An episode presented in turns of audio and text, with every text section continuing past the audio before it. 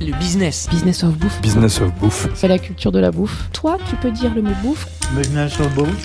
Dans le business of bouffe, c'est comme ça qu'on dit ici. On assume complètement le mot bouffe ici. Je suis très content de dire bouffe. Je suis Philibert Chambre, entrepreneur et fondateur de Business of Bouffe, le podcast où on parle bouffe avec un angle business. Bonjour à tous, bienvenue dans ce nouvel épisode de Business of Bouffe. Alors aujourd'hui, je suis très heureux d'animer une nouvelle fois un épisode avec quelqu'un que j'estime beaucoup. On ne le présente plus, tout le monde le connaît dans le business de la bouffe. Il est l'un des critiques gastronomiques les plus réputés de sa génération. Il officie depuis plus de 30 ans au Figaro, notamment au Figaroscope. Il est également rédacteur en chef du magazine Geste et cofondateur d'ACAB, le cabinet de conseil dédié au restaurant. Je suis avec Emmanuel Rubin. Bonjour Emmanuel. Bonjour. Alors Emmanuel, aujourd'hui c'est un épisode très spécial. Nous sommes avec l'un des chefs les plus étoilés au monde. Son groupe compte 17 restaurants et pas moins de 15 étoiles. Cela force évidemment le respect, d'autant plus que sa maison principale est tout simplement la maison la plus étoilée du monde, avec un restaurant 3 étoiles, un restaurant 2 étoiles et un restaurant 1 étoile. Tout ça à la même adresse. Nous sommes avec Yannick Aleno, le chef et propriétaire du pavillon Le Doyen à Paris. Bonjour Yannick. Bonjour. Alors Yannick, dans cet épisode, on va évidemment s'intéresser à ton parcours, on parlera de ton enfance au milieu des fourneaux et surtout dans les cafés bistrots de tes parents, là où tout commence, à la fois évidemment ta passion pour la cuisine, mais aussi et surtout cette fascination pour euh, le restaurant en tant que lieu magique et théâtre vivant où les gens se croisent et vivent des émotions singulières. Voilà un thème qui devrait te plaire, mon cher Emmanuel. Yannick, on reviendra évidemment sur ta formation et le lieu, les lieux où tu as fait tes classes pour atteindre l'excellence avant de prendre la tête du restaurant du Meurice. Puis tu nous raconteras pourquoi et comment tu as repris le pavillon Le Doyen et tu nous expliqueras surtout comment tu l'as hissé au sommet de la gastronomie. On aura aussi l'occasion de parler de ta cuisine et on essaiera de comprendre comment tu nourris sans cesse cette hyper créativité. Et on parlera également de l'expérience de salle, un thème qui t'est cher également, on le sait. Et au-delà du chef que tu es, j'aimerais qu'on prenne également le temps de découvrir l'entrepreneur que tu es évidemment aussi, car tu diriges un véritable groupe qui porte ton nom et grâce auquel tu administres plusieurs restaurants, on l'a dit, partout dans le monde, mais également différentes activités en lien évidemment avec la restauration. Et enfin, on s'intéressera particulièrement à ta vision de la gastronomie aujourd'hui et demain. Bref, un programme très très riche, je m'en rends compte, et très intéressant. On y va, messieurs? Bon, on peut On virer y le va, par- oui, c'est malin. On peut virer le parcours, on va gagner une heure. Mais on va aller vite sur le parcours, mais c'est va- on va important parler parce du que service et, du- et de l'avenir, et puis après, le euh, parcours permet d'expliquer. personne. Et le Mais passé si- éclaire le présent et surtout le Eh futur. ben, je vois que vous êtes chaud, messieurs. Euh, mais avant ça, Yannick, est-ce que tu pourrais te présenter en deux mots avec tes mots, sachant que tu l'as compris, on a tout le temps du podcast pour y revenir. Moi, je suis Yannick Aleno, chef de cuisine, cuisinier avant tout. Je crois que c'est le mot qui me qui me colle le plus à la peau. Ouais. Malgré toutes les activités que je peux faire à côté, j'aime faire de la cuisine et j'aime essayer de la comprendre. Bah, ça, c'est très bien. Et question rituelle dans Business of Bouffe, depuis 4 ans, pourquoi la bouffe? On J'ai un peu dit en intro, mais je te laisse euh, répondre. La bouffe parce que c'est euh, c'est la vie, je crois. La bouffe parce que c'est la passion. La bouffe parce que c'est euh, c'est une aventure humaine. Mhm. Voilà. Donc la bouffe, c'est tout, je crois. Ça me va. Je me doutais que tu allais nous dire des choses un peu comme ça. Alors, parle-t-on du début, même si je- ça me va très bien, on ira vite. D'où est-ce que tu viens? Raconte-nous ton enfance. Raconte-nous cette, cette enfance dans cette famille de, bah, de, de, de quoi? De bistrotier, comme on dit. de- Ouais, mes ouais. parents tenaient les bistrots, café, tabac. Ouais. Euh, je suis né à Puteaux. Ouais. Bon, je suis un banlieusard. Euh, Très bien. Un, un déraciné local, puisque tous les deux ans, on changeait d'endroit avec mes parents, euh, qui étaient euh, gérants de bistrot. Donc, on a fait le tour des banlieues. Ouais. Taverny, Colombes, Suresnes, Rueil, Nanterre. C'est joli, on dirait du Prévert. on dirait du Prévert. C'est bien. voilà, non, là, c'est vrai. Et donc, on se retrouvait euh, donc tous les ans, enfin tous les deux ans, à changer d'endroit jusqu'à temps que mes, pa- mes parents rachètent un bistrot euh, chez eux, D'accord. euh, rue avenue Gabriel Péry à Rueil-Malmaison. Mhm. Où là ils ont fini euh, leur carrière de, de bistrotier à ce moment-là. Et puis ma mère faisait effectivement des plats du jour pour nourrir euh, les ouvriers. Ce que à dire, quel type de restauration dans ce bistrot? La restauration, euh, c'est simple, hein, c'est un rôti ouais. de veau, c'est euh, les rillettes maison, c'est hachis parmentier. Ouais. C'est c'est co- c'est comprendre l'économie, c'est-à-dire que voilà, la, la, la- ce, sont, ce sont quand même des travails de de centimiers Ouais. malgré toute chose. Donc faut faire attention à tout, donc on apprend à, à respecter la nourriture, je crois. Hum. T'as quel souvenir, toi, euh, enfant, de, enfin enfant et même un peu plus tard, de ces, de ces établissements? Est-ce que c'est là que tu as le déclic euh, ou est-ce que ça vient à un autre moment? Cette envie de travailler dans La Non, cuisine. ce qui, ce, qui, ce, qui, ce qui- ce qui est certain, c'est que je me sens toujours en sécurité derrière un comptoir. C'est pour ça que derrière, on a fait le comptoir euh, Ouais. pavillon. C'est- mon environnement, hein, donc je suis né derrière un comptoir, on peut dire. Ouais. C'est l'école de la ville, comptoir. C'est-à-dire qu'on a euh, l'occasion de rencontrer, j'ai eu l'occasion de rencontrer plein de gens formidables. Mhm. Vous êtes là, euh, vous êtes spectateur du théâtre de la vie dans un bistrot. Ouais. Donc les gens se voient. euh, et à l'époque, il n'y avait pas ces frontières, je dirais, sociétales. Un, un dirigeant d'entreprise pouvait rencontrer un ouvrier euh, ou, un ramasse- ou un, ou un éboueur et, et ils se parlaient parce qu'ils étaient euh, devant le même endroit, devant le même café. Mm. Ils se tutoyaient. Ce qui permettait finalement euh, aux gamins euh, de la personne, je sais pas, de l'ouvrier, de- de- d'être- d'avoir l'occasion de faire un stage euh, dans une belle entreprise. Donc c'était aussi une façon, euh, finalement, ce, ce que j'aimais, ce que j'aime là-dedans, c'est euh, ce lien qui se faisait entre les gens. Le lien social, euh, la mixité aussi qui, Ouais. qui se retrouve dans ces lieux. Toi, Emmanuel, on sait, c'est, enfin, tu partages cette passion pour ces lieux, ces restaurants, c'est comme je disais en intro, ces lieux vivants où se mêlent les, les différentes personnes. Euh, qu'est-ce que ça évoque pour toi justement? Moi aussi, je suis, Vas-y, vas-y, je vas-y. suis fils de je- J'avais envie. Euh, je, je comprends très bien ce qu'il dit, effectivement, ce, ce monde où tu es fils d'artisan. C'est-à-dire que tu n'es pas tout à fait euh, dans la haute bourgeoisie, mais tu n'es pas non plus dans le populo. Tu es un peu entre les deux. Tu parles à la fois au populaire et tu parles à la fois à une manière d'aristocratie. Et puis surtout, ce qu'il y a d'excitant, c'est que tu vis un peu au rythme de tes parents et le rythme de tes parents, il est un peu différent du rythme des autres. Tu déjeunes avec le personnel quand tu vas pas à l'école. Le soir, tu dînes à 18 heures parce que euh, tes parents dînent à 18 heures avant d'attaquer le service. T'as une espèce de vie parallèle et déjà, tu te dis que c'est euh, t'es dans un monde à part. T'es à la fois très dans le réel et un petit peu. On parlait de théâtre, t'es à la fois côté cours, côté jardin, Mhm. et puis à l'école, euh, bah, tes copains, moi aussi, je suis un fils de, de, de, de banlieue et un peu beaucoup aussi parisien, mais tes copains fantasment beaucoup le fait que hum, tes parents tiennent un restaurant parce qu'ils le connaissent, soit parfois ils pénètrent euh, l'intérieur de ce restaurant, soit pas, Pour eux, c'est mais magique. c'est déjà un Ouais. autre monde. C'est magique. Et la réalité, elle est magique aussi. Elle est fantasme, magique, mais ce qu'a dit Yannick, et je vais laisser reprendre, elle est magique parce qu'il y a un côté théâtral et elle est aussi, j'aime beaucoup l'expression, très centimière. T'es des fils d'artisans. C'est dur. T'es aussi ouais. dans le petit commerce. C'est-à-dire que tu vois ton, moi, mon papa était en cuisine, ma maman est à la comptabilité, donc tu les vois euh, compter. C'est aussi un commerce, il faut Mm. vivre. Mm, mm. Donc euh, t'es dans le réel. T'es dans le réel et en même temps t'es dans le spectaculaire. Ouais. C'est un espèce de monde à- qui est entre les deux et c'est à la fois difficile et formidable. Tu vois beaucoup tes parents et tu les vois très peu. C'est un autre monde. Donc je suis avec deux fils de restaurateurs. Il y en a un qui est devenu critique gastronomique, l'autre qui est devenu chef Il y en a cuisinier. bien- il y en a un qui a bien tourné. Ah, bah, j'ai- pas d'avis. On, on va, on va essayer de comprendre.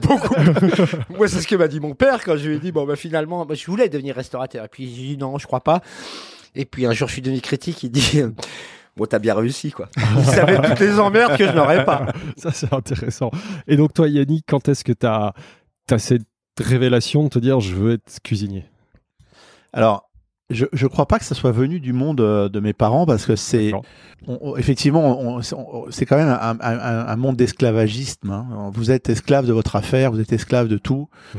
Faut voir hein, les gens. Moi, je- moi, j'en ai jamais parti à Noël parce que le tabac arrivait et il fallait pas se barrer parce que sinon on se faisait cambrioler. Euh, Enfin, le soir, entre les week-ends. Ouais, ouais, mon- que- à Montreuil, à Montreuil, mon, il fait, mon père fermait à 2 heures du matin. hein. Donc, il- ma mère faisait l'ouverture, lui faisait la fermeture. Donc, c'est tout ça, vous le vivez avec beaucoup de waouh. Toi, ça Euh, donne pas envie à ce moment-là. Enfin, cette partie-là du métier, c'est pas, c'est pas Non, ça qui non, non, parce que effectivement, vous êtes, euh, vous êtes un peu enclavé dans votre truc. Non, en revanche, euh, ma grand-mère a eu 13 enfants, Ouais. dont ma mère. Et euh, chacun a dû avoir deux ou trois enfants, euh, comme ma mère. Ouais. Et donc, du coup, on allait en Lozère euh, chez ma grand-mère, qui se faisait fort de faire venir tout le monde au même moment. Ouais. Donc, on était une, une ribambelle de cousins. Et comme elle pouvait pas surveiller tout le monde, elle donnait la responsabilité des mômes aux cousins euh, plus, plus, plus grands. Ouais. Et moi, j'avais un cousin, enfin, j'ai toujours, il est toujours là, il s'appelle Jean-Marc Agnel, qui euh, était cuisinier chez Mirmand à la Canourgue. Ouais. Ce restaurant existe toujours. Et euh, bah, pour pas me laisser traîner, il me dit tu viens avec moi. Et je regardais ce spectacle avec beaucoup de. Je dis c'est comme ça que je veux faire ma vie moi. Donc Ouais. il- j'étais là dans un coin, j'épluchais les patates, je regardais ces C'est la gens-là. cuisine, hein. c'est la cuisine qui t'attire. Enfin, c'est vraiment la cuisine. C'est pas la salle comme je le pensais par, les bistrots, comptoirs Ouais, j'ai voulu être cuisinier. Je sais pas si je vais faire grand chef, mais je voulais faire cuisinier. Ouais. Et surtout, je voulais euh, rapidement sortir de ce monde de l'enfance que je ne pouvais pas piffrer en fait. D'accord. Qu'est-ce qui, que tu pouvais pas piffrer dans Bah, cette enfance? euh, Là, là, là, raconter d'accord. ouais. auparavant quoi. Ouais. C'est bon déjà j'étais pas bon à l'école donc euh, les autres vous disent euh, t'es qu'une charrue et puis euh, et puis ce monde quoi c'est euh, tu te dis euh, le monde sur lequel t'as pas d'emprise quand t'es gamin t'as pas d'emprise t'as t'as pas de t'as pas forcément de de ta volonté ne suffit pas à, à, faire ce que tu as envie de faire. Ouais. Tu vois? Donc euh, rapidement j'ai voulu me barrer euh, pour faire ma vie. Et tu sens que la cuisine, ça va être la voie. Bah, j'étais bien là-dedans. ouais. J'étais avec des adultes euh, qui me considéraient d'ailleurs comme les leurs. Ouais. Il y a aussi ça. Hein, euh, vous êtes considérés comme euh, Valoriser. Ouais. ouais. Ah, ça fait. Je vais faire un peu le Calimero, mais le. non, mais c'est c'est. Vous savez quand vous arrivez dans une école à nouveau, faut recommencer tout. C'est pas comme si on avait des enfants, des copains d'enfance où vous Mhm. trouvez les mêmes mecs l'année d'après, euh, Mhm. les mêmes copains avec qui vous avez fait les mêmes conneries. Non, il faut recommencer à zéro. Donc je sais pas si tout ça a construit quelque chose, mais en tout cas, euh, je pense que ça, ça, ça. Bon, je regrette pas ma vie. J'ai une, une enfance avec mes parents extraordinaires. J'ai des parents formidables. Ouais. Donc là-dessus, il y a rien à regretter. Mais on a vécu des trucs euh, très honnêtement. Moi, j'ai vu ma mère euh, faire le tour des cabines téléphoniques avec une pince à épeler pour ramasser trois ronds pour, Mhm. pour finir à bouffer quoi. Ouais, donc ça, ça marque. euh, Hum. Bah, on comprend la vie quoi. Oui, parce que ce qui raconte très bien, c'est aussi le bistrot et le bistrot de banlieue. On oublie un petit peu que les restaurants, c'est une géographie des, des genres. Euh, si tu le vis depuis l'enfance, être fils euh, de grands restaurateurs euh, étoilés Michelin, c'est pas être fils de bistrotier, Pas la qui est même. pas hein. être fils de routier, qui est pas être fils d'aubergiste. Donc les gens mettent tout ça un petit peu dans la même sphère qui est celle du restaurant et de la gastronomie et de la cuisine. Mais à l'intérieur, il y a une, sans virer au marxisme, t'as vraiment des hiérarchies et puis des gens différents et selon que tu vis euh, selon cette classe, tu n'as pas la même approche. Mm. Donc euh, forcément, ça te marque euh, pour le meilleur souvent et puis pour le pire parfois. Et c'est à toi d'essayer de t'en sortir. Et, et- et ce que raconte aussi très bien euh, Yannick, c'est que parfois à l'école, euh, si tu ne suis pas forcément, quand tu intègres une brigade, soudain, tu peux avoir ta revanche. C'est-à-dire là où tu étais un peu le, le- le dernier de la classe ou pas le plus brillant, la brigade d'un restaurant te permet soudain de reprendre un petit peu la main et peut-être de grimper euh, les sphères. Elle te redonne conscience. Ouais. Au prix, euh, effectivement, euh, de beaucoup de, de force mentale et physique. Donc ça a été ton cas, toi, Yannick. En effet, quand tu, tu rentres dans ces brigades, tu, tu trouves ta place. Ah ouais, ouais, moi j'ai toujours travaillé beaucoup. euh, et l'avantage du café, euh, c'est que euh, il y a des restaurateurs qui viennent prendre leur café Mhm. et que vous discutez avec des meilleurs ouvriers de France. Et puis euh, mon père a demandé à Biscay à Voilà. l'époque.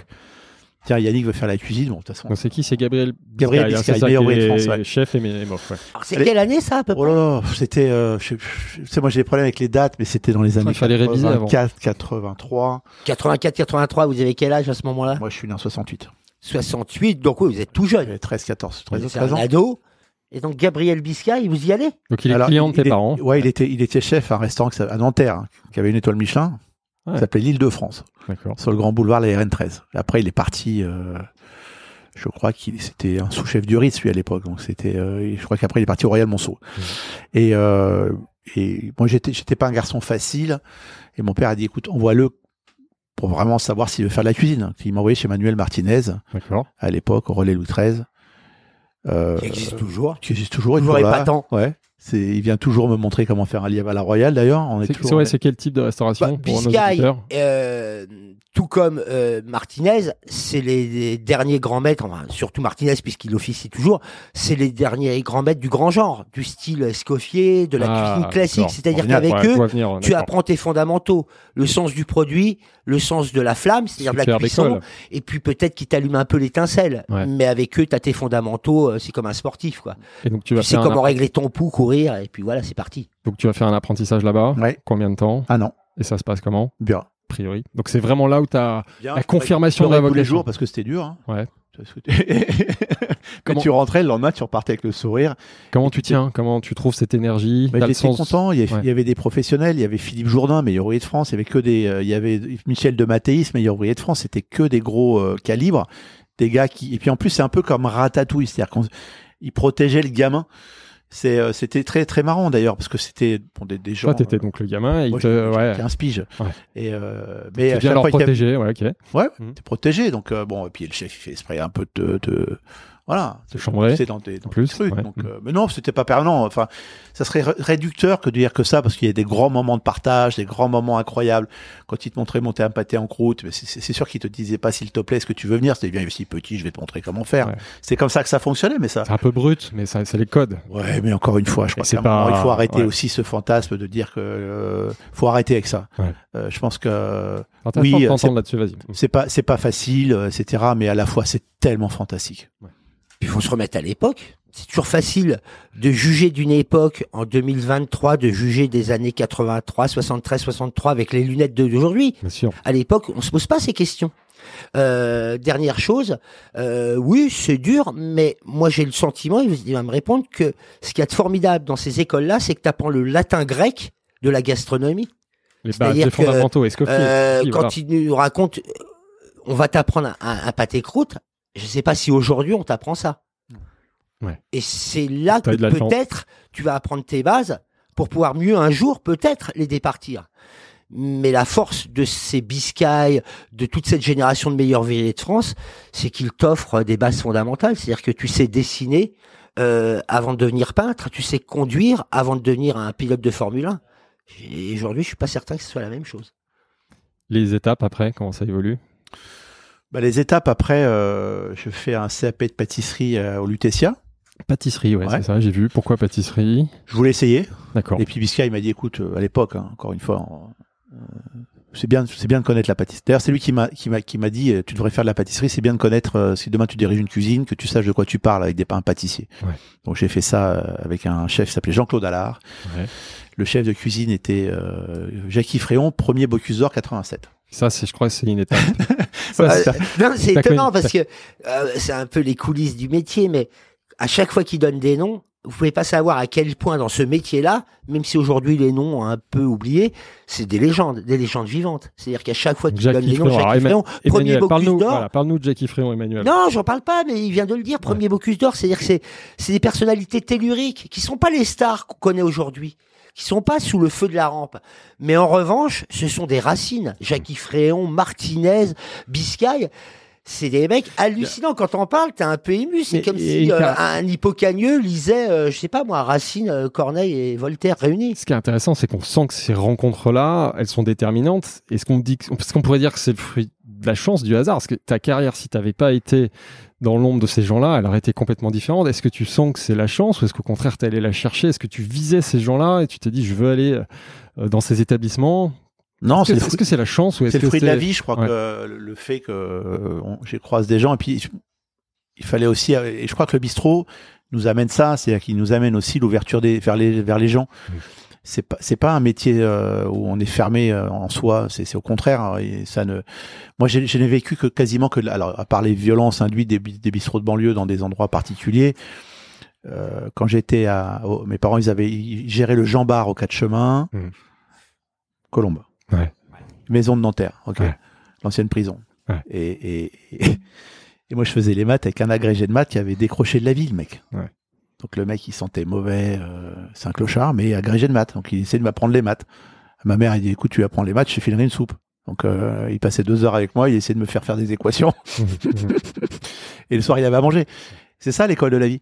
Et puis ça- Ah, Est-ce que vous l'avez pas oublié? Ah bah non j'ai pas Vous oublié. savez pas faire d'équations, quoique. non je me rappelle bien. réussite, C'est me en revanche, vous euh, l'avez pas oublié. ah non je me rappelle C'est bien. ça l'école de la vie. Et je me rappelle bien que c'est-à-dire que on demain matin, parce que je connais sa vie par cœur, il me la racontait, on se parlait, j'étais gamin, je regardais ça, j'ai putain, en fait, on n'est jamais bien accroché, quoi. Ça peut partir demain matin. Donc Jackie Fréon, il y a un point important, tu l'as dit, c'est le premier Bocuse d'Or. C'est qu'est-ce que ça révèle chez toi? Parce que toi, tu es témoin, donc tu es en pâtisserie, mais et tu vis le moment où il est, euh, il passe le, le Bocuse d'Or. Qu'est-ce que ça révèle chez toi? Bah, un fantasme. Ouais. Je- J'ai vu arriver le jour. Alors, je l'ai vu se préparer au concours. Je le regardais avec beaucoup d'intérêt parce qu'il bossait. euh, il y avait, il y avait euh, Robuchon qui venait le, qui venait le voir pour euh, pour voir ce qu'il faisait. Donc, il lui disait non, fais ci, fais ça, etc. Et le jour où il a gagné, j'ai vu défiler dans la cuisine, Bocuse en tête. La première fois que tu vois Bocuse. Tu vois? Non, mais il y avait Non, mais 80 chefs de l'époque qui Le- étaient les stars du Tout, moment. tout le gratin, ouais, ce que je veux dire. Et euh, Jackie Fréon tenait ce, ce trophée qui est un César, une compression de César. Bocuse Fréon, euh, Rebuchon, euh, Gab- enfin tous les tous les vergers, euh, tous les gros tontons de l'époque. Ouais. Je les vois là et je dis moi un jour je ferai le Bocuse d'or. C'est ça. Voilà. Là, clairement, l'ambition, elle, elle est là. Elle naît à ce moment-là, d'ailleurs. Tu vas devenir, un- tu veux Non devenir un non grand non chef. non, l'ambition l'ambition elle naît je crois quand vous allez chercher des pièces euh, dans une cabine téléphonique. Ouais. Elle Le, commence le- là. les fonda- ouais, le, le terreau, il est là, mais c'est à ce moment-là, ça devient clair de te dire, je veux être un grand chef. Et j'ai toujours eu dans la tête de jamais manquer d'argent parce que j'ai vu ce que ça donnait. Ça, c'est important. Ouais. Et, et c'est pas drôle toujours. Hmm.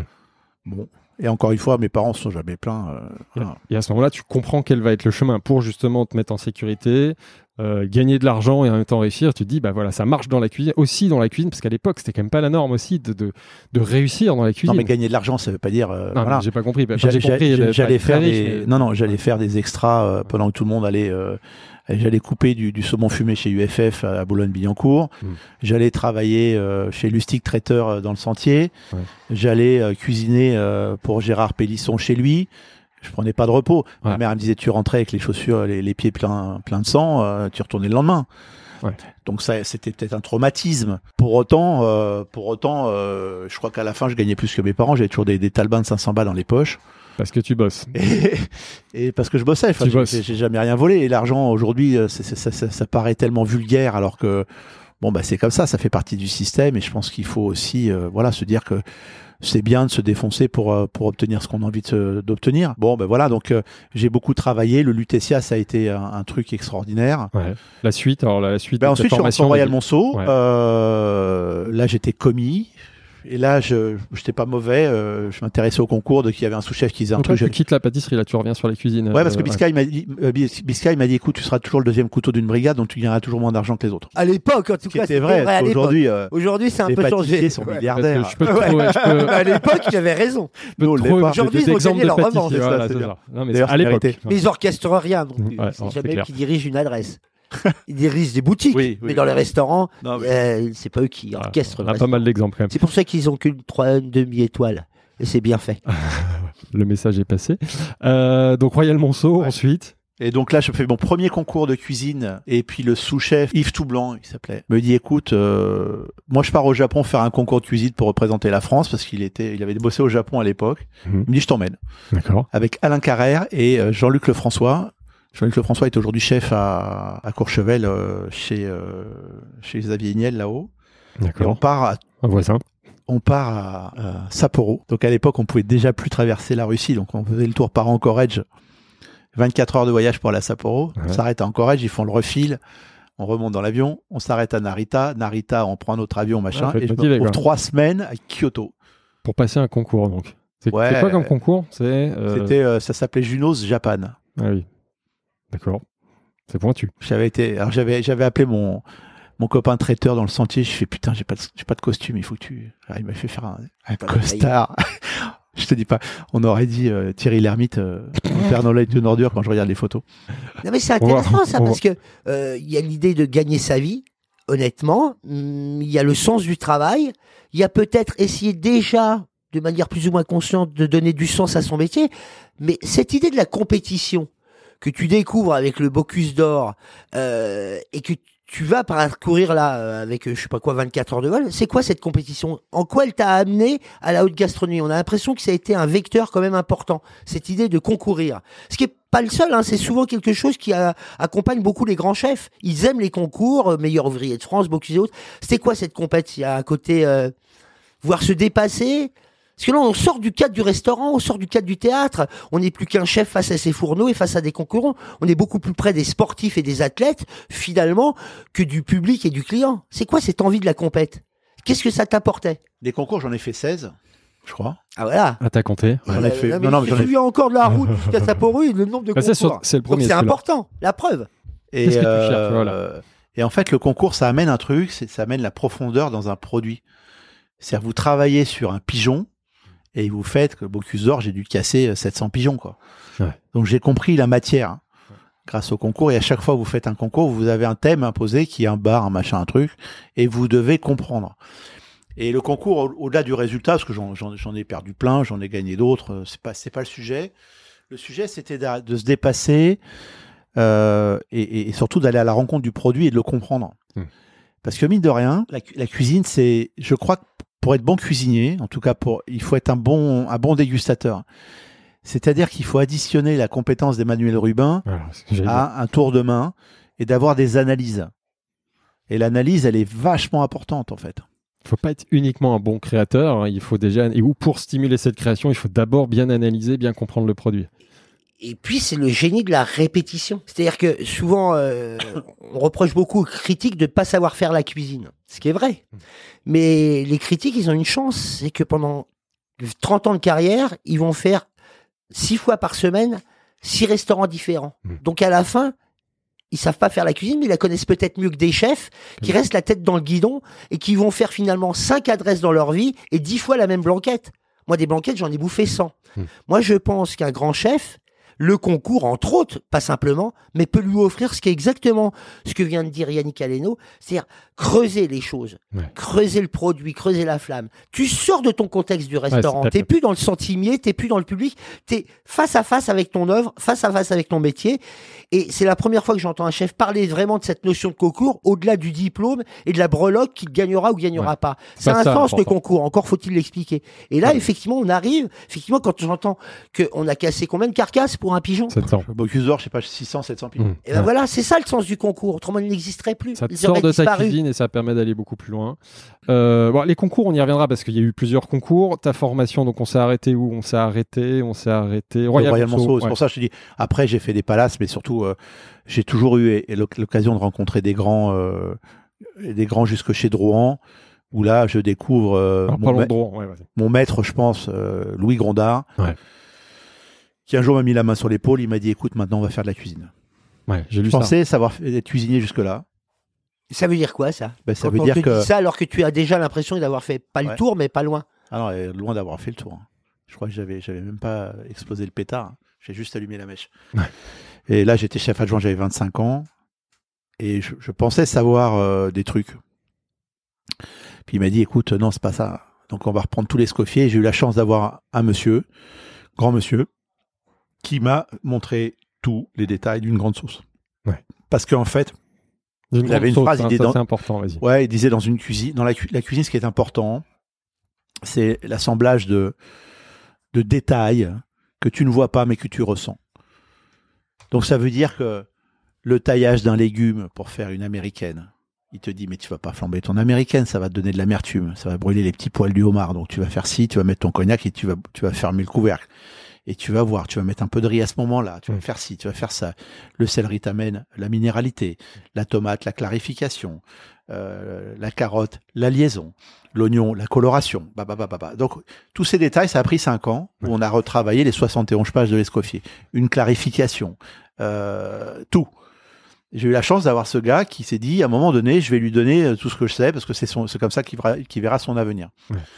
Voilà. Donc, Donc, j'ai euh, compris, en fait, comment lire l'Escoffier. C'est à ce moment-là donc que tu deviens un vrai cuisinier. Là, c'est ce qui t'a promis, c'est Ouais, la ouais. réalité. Mais ça a pris 5 ans.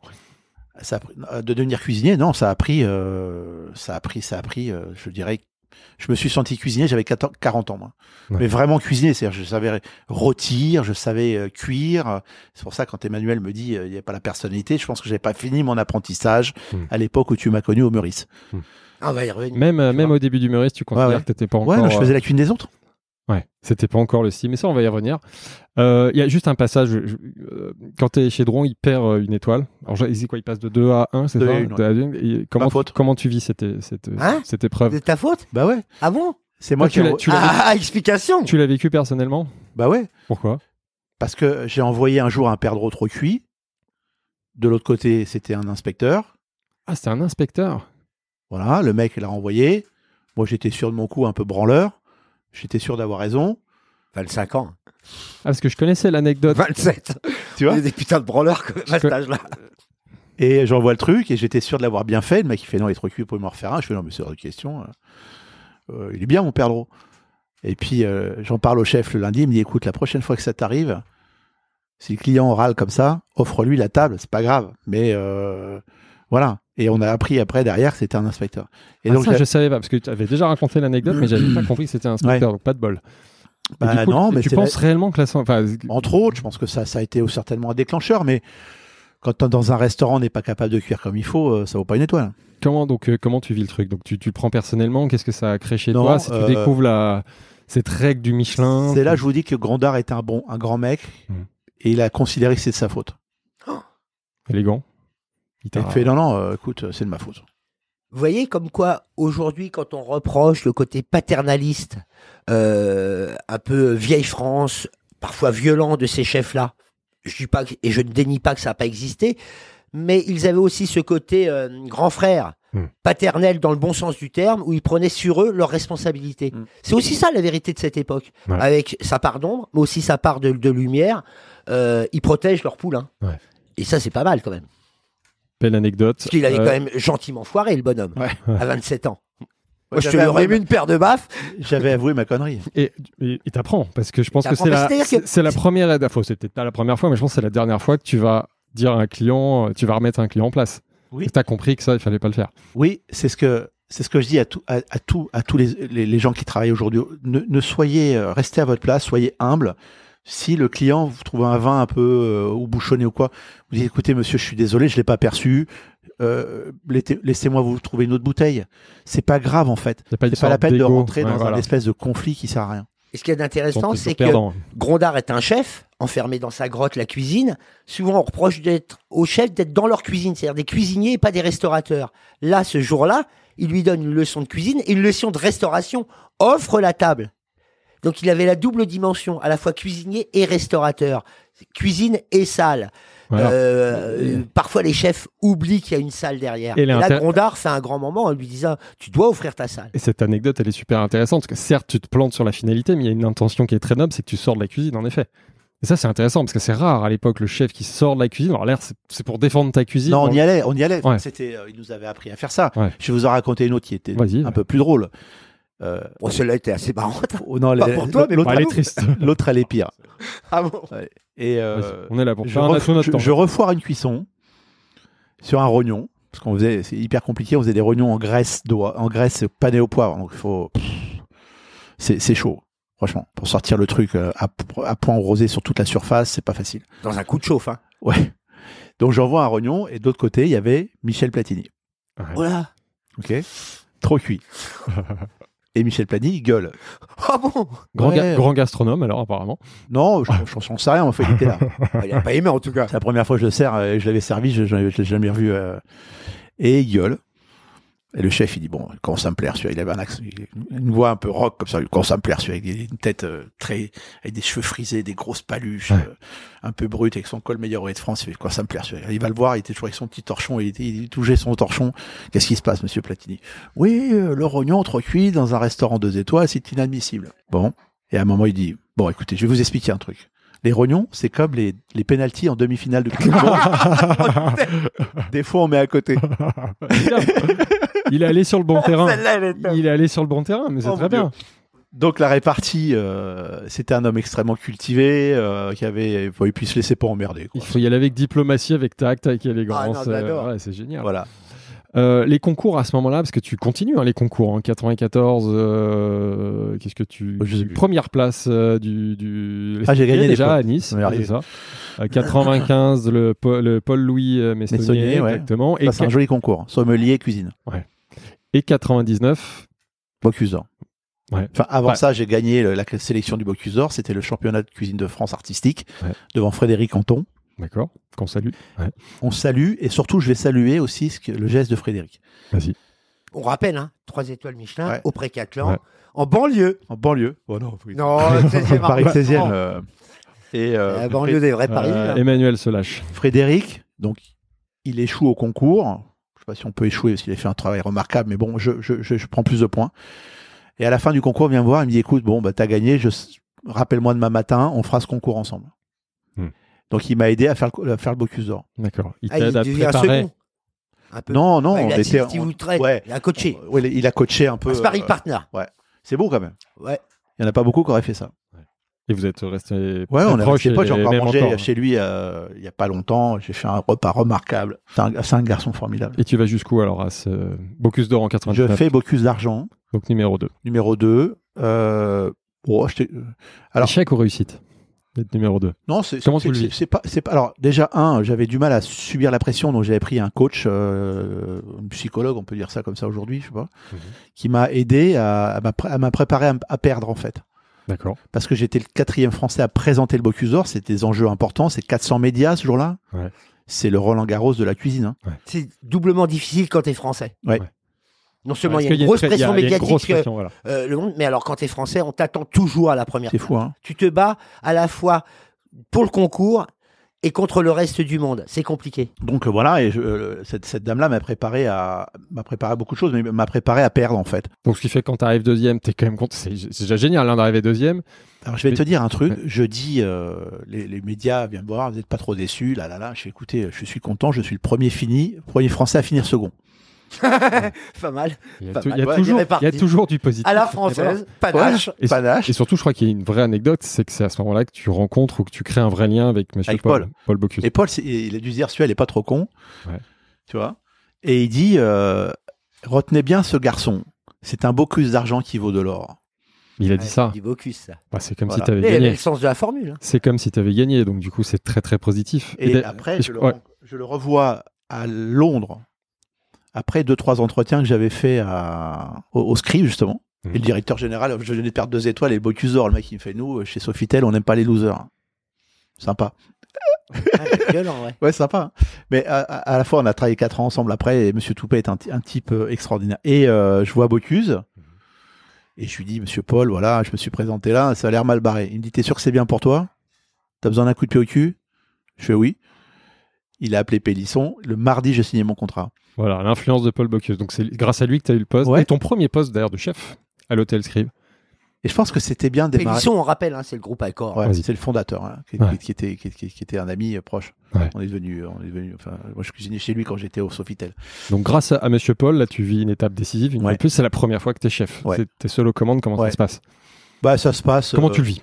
Ce qui était bien, c'est qu'à l'époque, on avait le temps de s'installer. Aujourd'hui, euh, un, garçon arrive au bout, d'un- ou- ou une chef, elle arrive au bout du fourneau, c'est tout de suite, tout de suite la- la- la- l'invasion de, de, de- de journalistes. Mhm. Et puis on. Qu'attend on- Tu dis que- quel va être son style? Comment il va Non, mais ça affolant. évoluer lui? Ouais. Moi, je trouve que Ah, trop vite aujourd'hui euh, les jeunes, c'est très affolant parce que l'esprit de nouveauté, tout de suite, il faut tout de suite les nouveautés.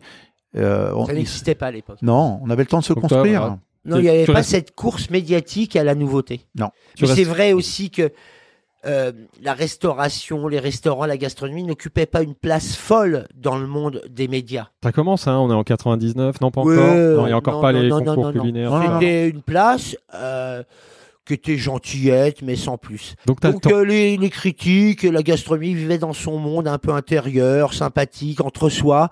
Euh, Il n'y avait pas cette course à la nouveauté. À partir de 98-99, avec le nouveau siècle, là, changement de Ah, matrice, est, hein, ouais, la ça. gastronomie redevient euh, sexy, euh, les chefs deviennent des nouvelles stars et la presse gastronomique prend sa revanche avec ce qui fait la presse, c'est-à-dire la nouveauté, le scoop. Et c'est à la fois excitant parce que ça la place dans quelque chose de- d'un nouveau dynamique, mais enfin terrible aussi pour les chefs parce que ça va trop vite, trop loin. Ouais. Le, le style Aleno, donc tu l'as dit tout à l'heure, il, il s'affirme vraiment même beaucoup plus tard finalement. Mais comment ça se construit? Est-ce que ça se construit déjà là T'es chef, donc c'est à toi d'écrire la partition. Enfin, quel type de chef tu es? Quel type de J'ai eu la chance es? d'avoir euh, Claude Lebet, Ouais. critique, hein, euh, très bon connaisseur hein, de la- de l'assiette, qui était un peu mon reflet. C'est-à-dire, j'ai eu la chance d'avoir un monsieur qui venait goûter assez régulièrement mes assiettes et qui me disait ce qu'il en pensait. Mhm. Et je crois que j'ai eu l'intelligence de l'écouter. la critique. Et alors, qu'est-ce qu'il disait? Comment ça a évolué? Non, il, il disait, moi, quand, quand tu manges un riz de veau, enfin, il faut pas oublier que euh, le B a, a- a amené derrière lui, Sandérins, euh, toute cette génération de chefs en Chine. Ils sont revenus avec les ravioles, les mecs. Euh, et, et- et- et le B était, était, était, était comme ça. C'était à l'époque un quelqu'un, avant ça, qui faisait un restaurant, on le faisait. Hein. Mm. À l'époque, il était au point. euh, C'était, euh, fallait voir la puissance de ce garçon, de ce monsieur plutôt. Et euh, C'est le Emmanuel Rubin avant l'heure. Ah, au-delà, au-delà, une éminence grise de la critique, c'est-à-dire qu'effectivement une puissance parce qu'il avait des médias forts, le point, un guide qui allait faire parler de lui, Bien notamment réinventant Lebet. la bistrotte et les guides euh, Le Bête du Bistrot. C'est lui qui a créé euh, cette fameuse collection de livres de cuisine euh, qui publiera Michel Guérard, Alain Chapelle, le fameux livre euh, La cuisine, c'est beaucoup plus que des recettes. C'est- Claude Lebet derrière. Mm. Donc aujourd'hui, euh, la jeune critique qui euh, essaye de sucer la jambe de ce qui a été fait avant-hier, Ouais. euh, bah, si déjà elle avait la moitié ou le quart, le cinquième du talent des vieux ringards qu'on a oublié de Lebet, on en parlera peut-être demain, dans dix ans. Aujourd'hui, on en parle. Je suis pas sûr que demain on parle de On lui qui rend, soi-disant font la critique aujourd'hui. on lui rend hommage. Euh, Hotel Script, ça se passe plutôt bien. Tu obtiens assez vite une première étoile et une deuxième étoile. Ouais. Donc ça, c'est une reconnaissance.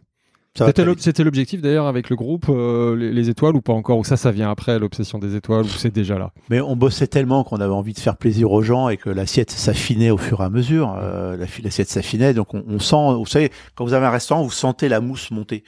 Vous sentez que l'intérêt de la table, vous savez que les, les gens se parlent. Tiens, on va aller manger là, c'est bien. Le vendredi soir était toujours complet. En plus, ce restaurant était pas très sexy. Hein, il n'y avait pas de fenêtre. Ouais, la Il fallait salle. descendre. Euh, ouais, c'est un restaurant. Si vous avez envie de larguer, euh, un restaurant de rupture, le truc. Tu le vends bien là. D'accord. Ah, mais c'est- Mais c'est- tu as réussi dans un cadre comme ça à faire une C'est cuisine compliqué le surprenante. scribe, hein. c'est un hôtel à la fois. euh, D'abord, c'est pas un palace, Ouais. c'est un hôtel mythique, euh, vraiment au cœur de Paris, près de l'opéra. C'est là qu'on. va- 217 chambres, on était Ouais. 14, 14 cuisiniers là. Mais en même temps, Ah oui. compliqué, compliqué. Mais en même temps, pour un chef, c'est bien parce que tu es effectivement Ouais. dans l'antichambre. T'es pas non plus sous la focale. C'est pas un palace, c'est ni le Meurice, c'est pas le Plaza, c'est pas le Crillon. Donc tu peux faire tes armes. Ouais, voilà. Tu peux euh, commencer à te préparer. T'es un peu dans l'antichambre des grandes Des maisons. grands palaces. Donc c'est ça le rôle que ça a joué dans ta, dans ta carrière. Ça a été, comme dit, le dit Emmanuel, l'antichambre avant le Meurice. Oui, et puis la deuxième étoile. Ouais. Quand, quand est arrivé la deuxième étoile, euh, le, Ri- le Ritz la voulait, euh, le Meurice la voulait. euh, C'est malgré, le script qui les récupère. Là, ouais. C'est un peu le là- à l'envers. là- mais à ma- l'époque. malgré les moyens, ça veut dire que je pense que le Michelin, l'étoile Michelin n'est pas une question de pognon, c'est une question de talent. C'est vrai. Parce que même avec une salle que tu viens de décrire, tu arrives à avoir deux étoiles parce que la cuisine est incroyable. C'est c'est la, c'est la surprise totale. Ouais. Euh, tout le monde. Euh, Toi, tu chroniquais déjà moi, Ouais, bah oui, déjà, bien sûr, euh, 90. critique au- au- Donc tu tu t'en rappelles. Ouais. Bah, je me souviens surtout d'être passé à côté, quoi. 2003. Euh, parce que tu, tu, tu, tu regardes plus les adresses qui sont portées, qui euh, sont ouvertes sur la ville, le Crillon, le Plaza, le Meurice. Le script, tu l'aimes bien, tu y vas, tu dis c'est bien, mais tu l'oublies un peu. C'est là Et puis tu- Michelin, qui reste quand même parfois, qui n'a manque pas de bon goût et de talent, surprend tout le monde en disant bah non, le deux étoiles, c'est au scribe, alors que tout le monde regarde ailleurs. C'est un peu les cons qui regardent euh, le doigt quand on leur tire en la lune. tu- tu- Moi, je me suis un peu fait piéger. Tu- Donc c'est vrai qu'effectivement, tu dis c'est qui le chef derrière le scribe? Tu te souviens, Emmanuel, la première fois que tu as entendu parler d'Yannick Aleno? Est-ce que c'est là? Ah, c'est Ou après. c'était avant? Non, c'est après. donc, après, ouais, après, ouais, voilà. après. Au Meurice, alors.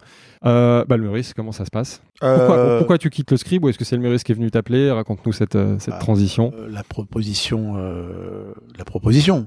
Je veux dire, on peut pas refuser le Meurice. Alors moi, j'ai eu le choix. J'ai eu le choix entre le Crayon Ça va, ouais.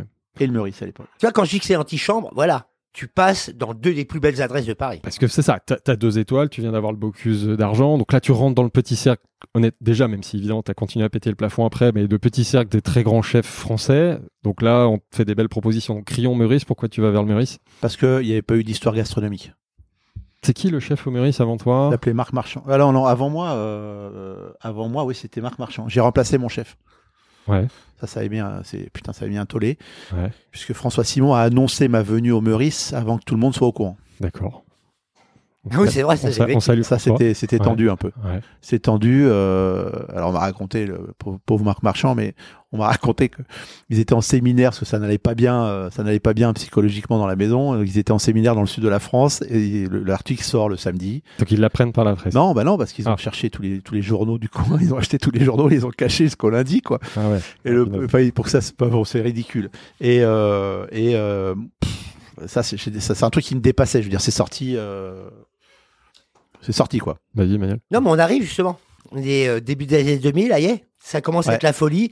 La Quoi, c'est starification deux- des ouais, c'est chefs. 2003, hein, c'est ça Ouais. 2003. Starification des chefs, euh, de plus en plus. Montée en puissance euh, de la presse.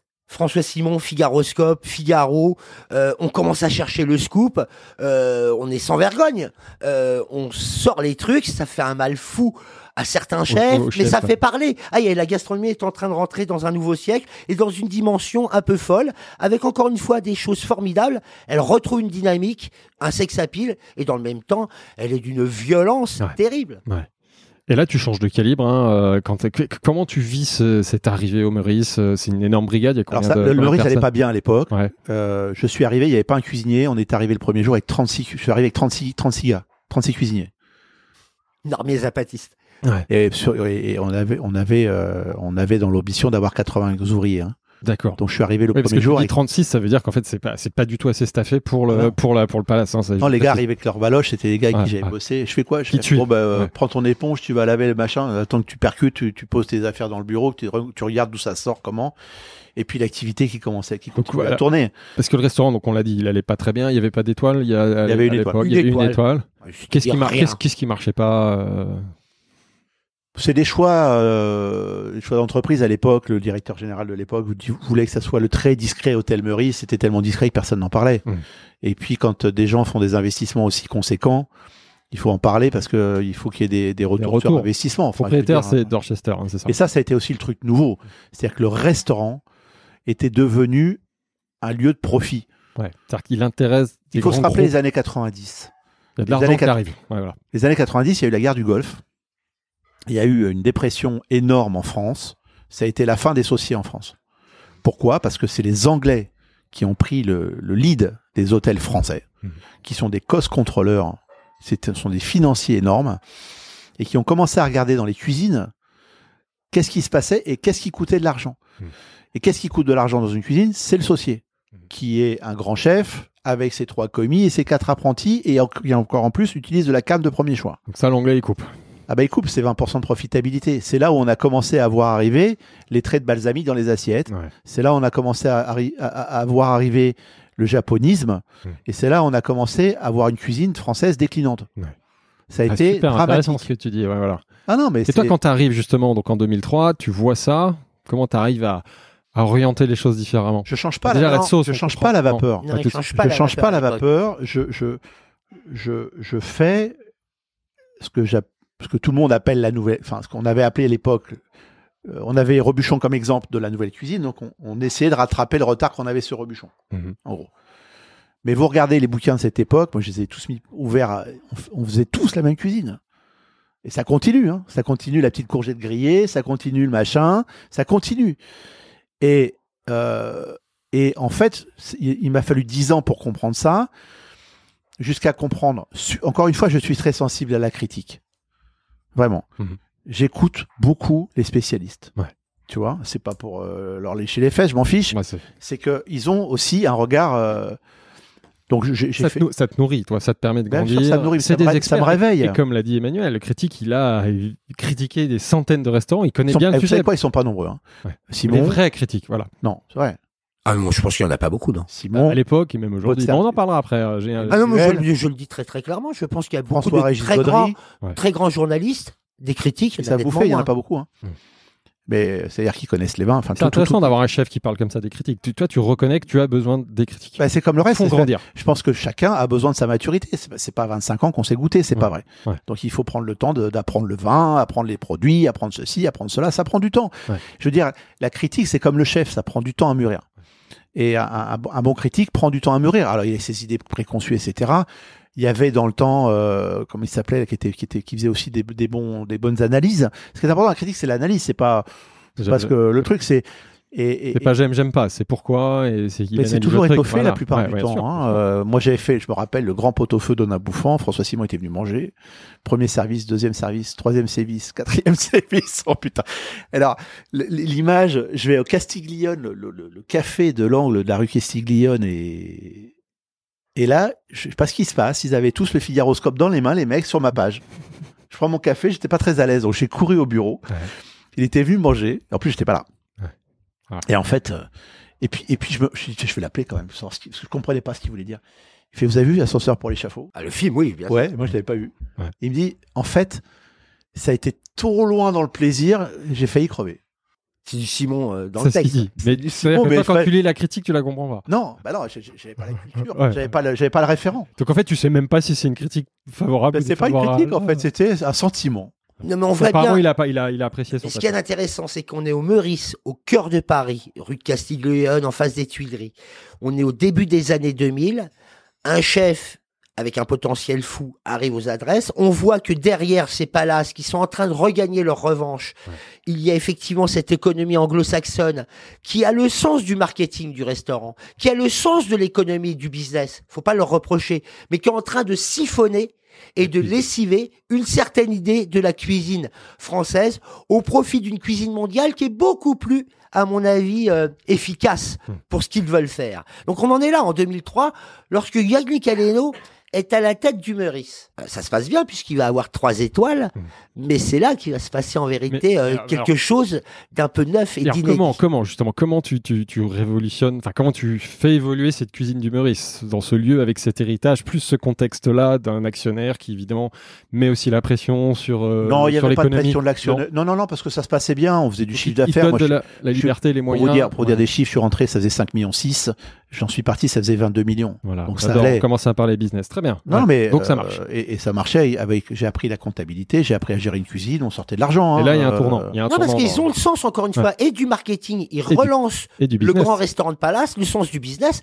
Après, c'est dans l'assiette, en vérité. Voilà. Et ces moyens, ça te On permet de n'est faire. pas sûr qu'on soit dans une grande cuisine, en vérité. Et ces moyens, ça te permet de faire quoi, euh, Yannick, en cuisine? D'abord, cuisine, et après on parlera de la salle. les moyens, les moyens de faire comme les autres. Ouais. Voilà. Et on avait, enfin, on a, on a des, des, mo- des, des- des fondateurs.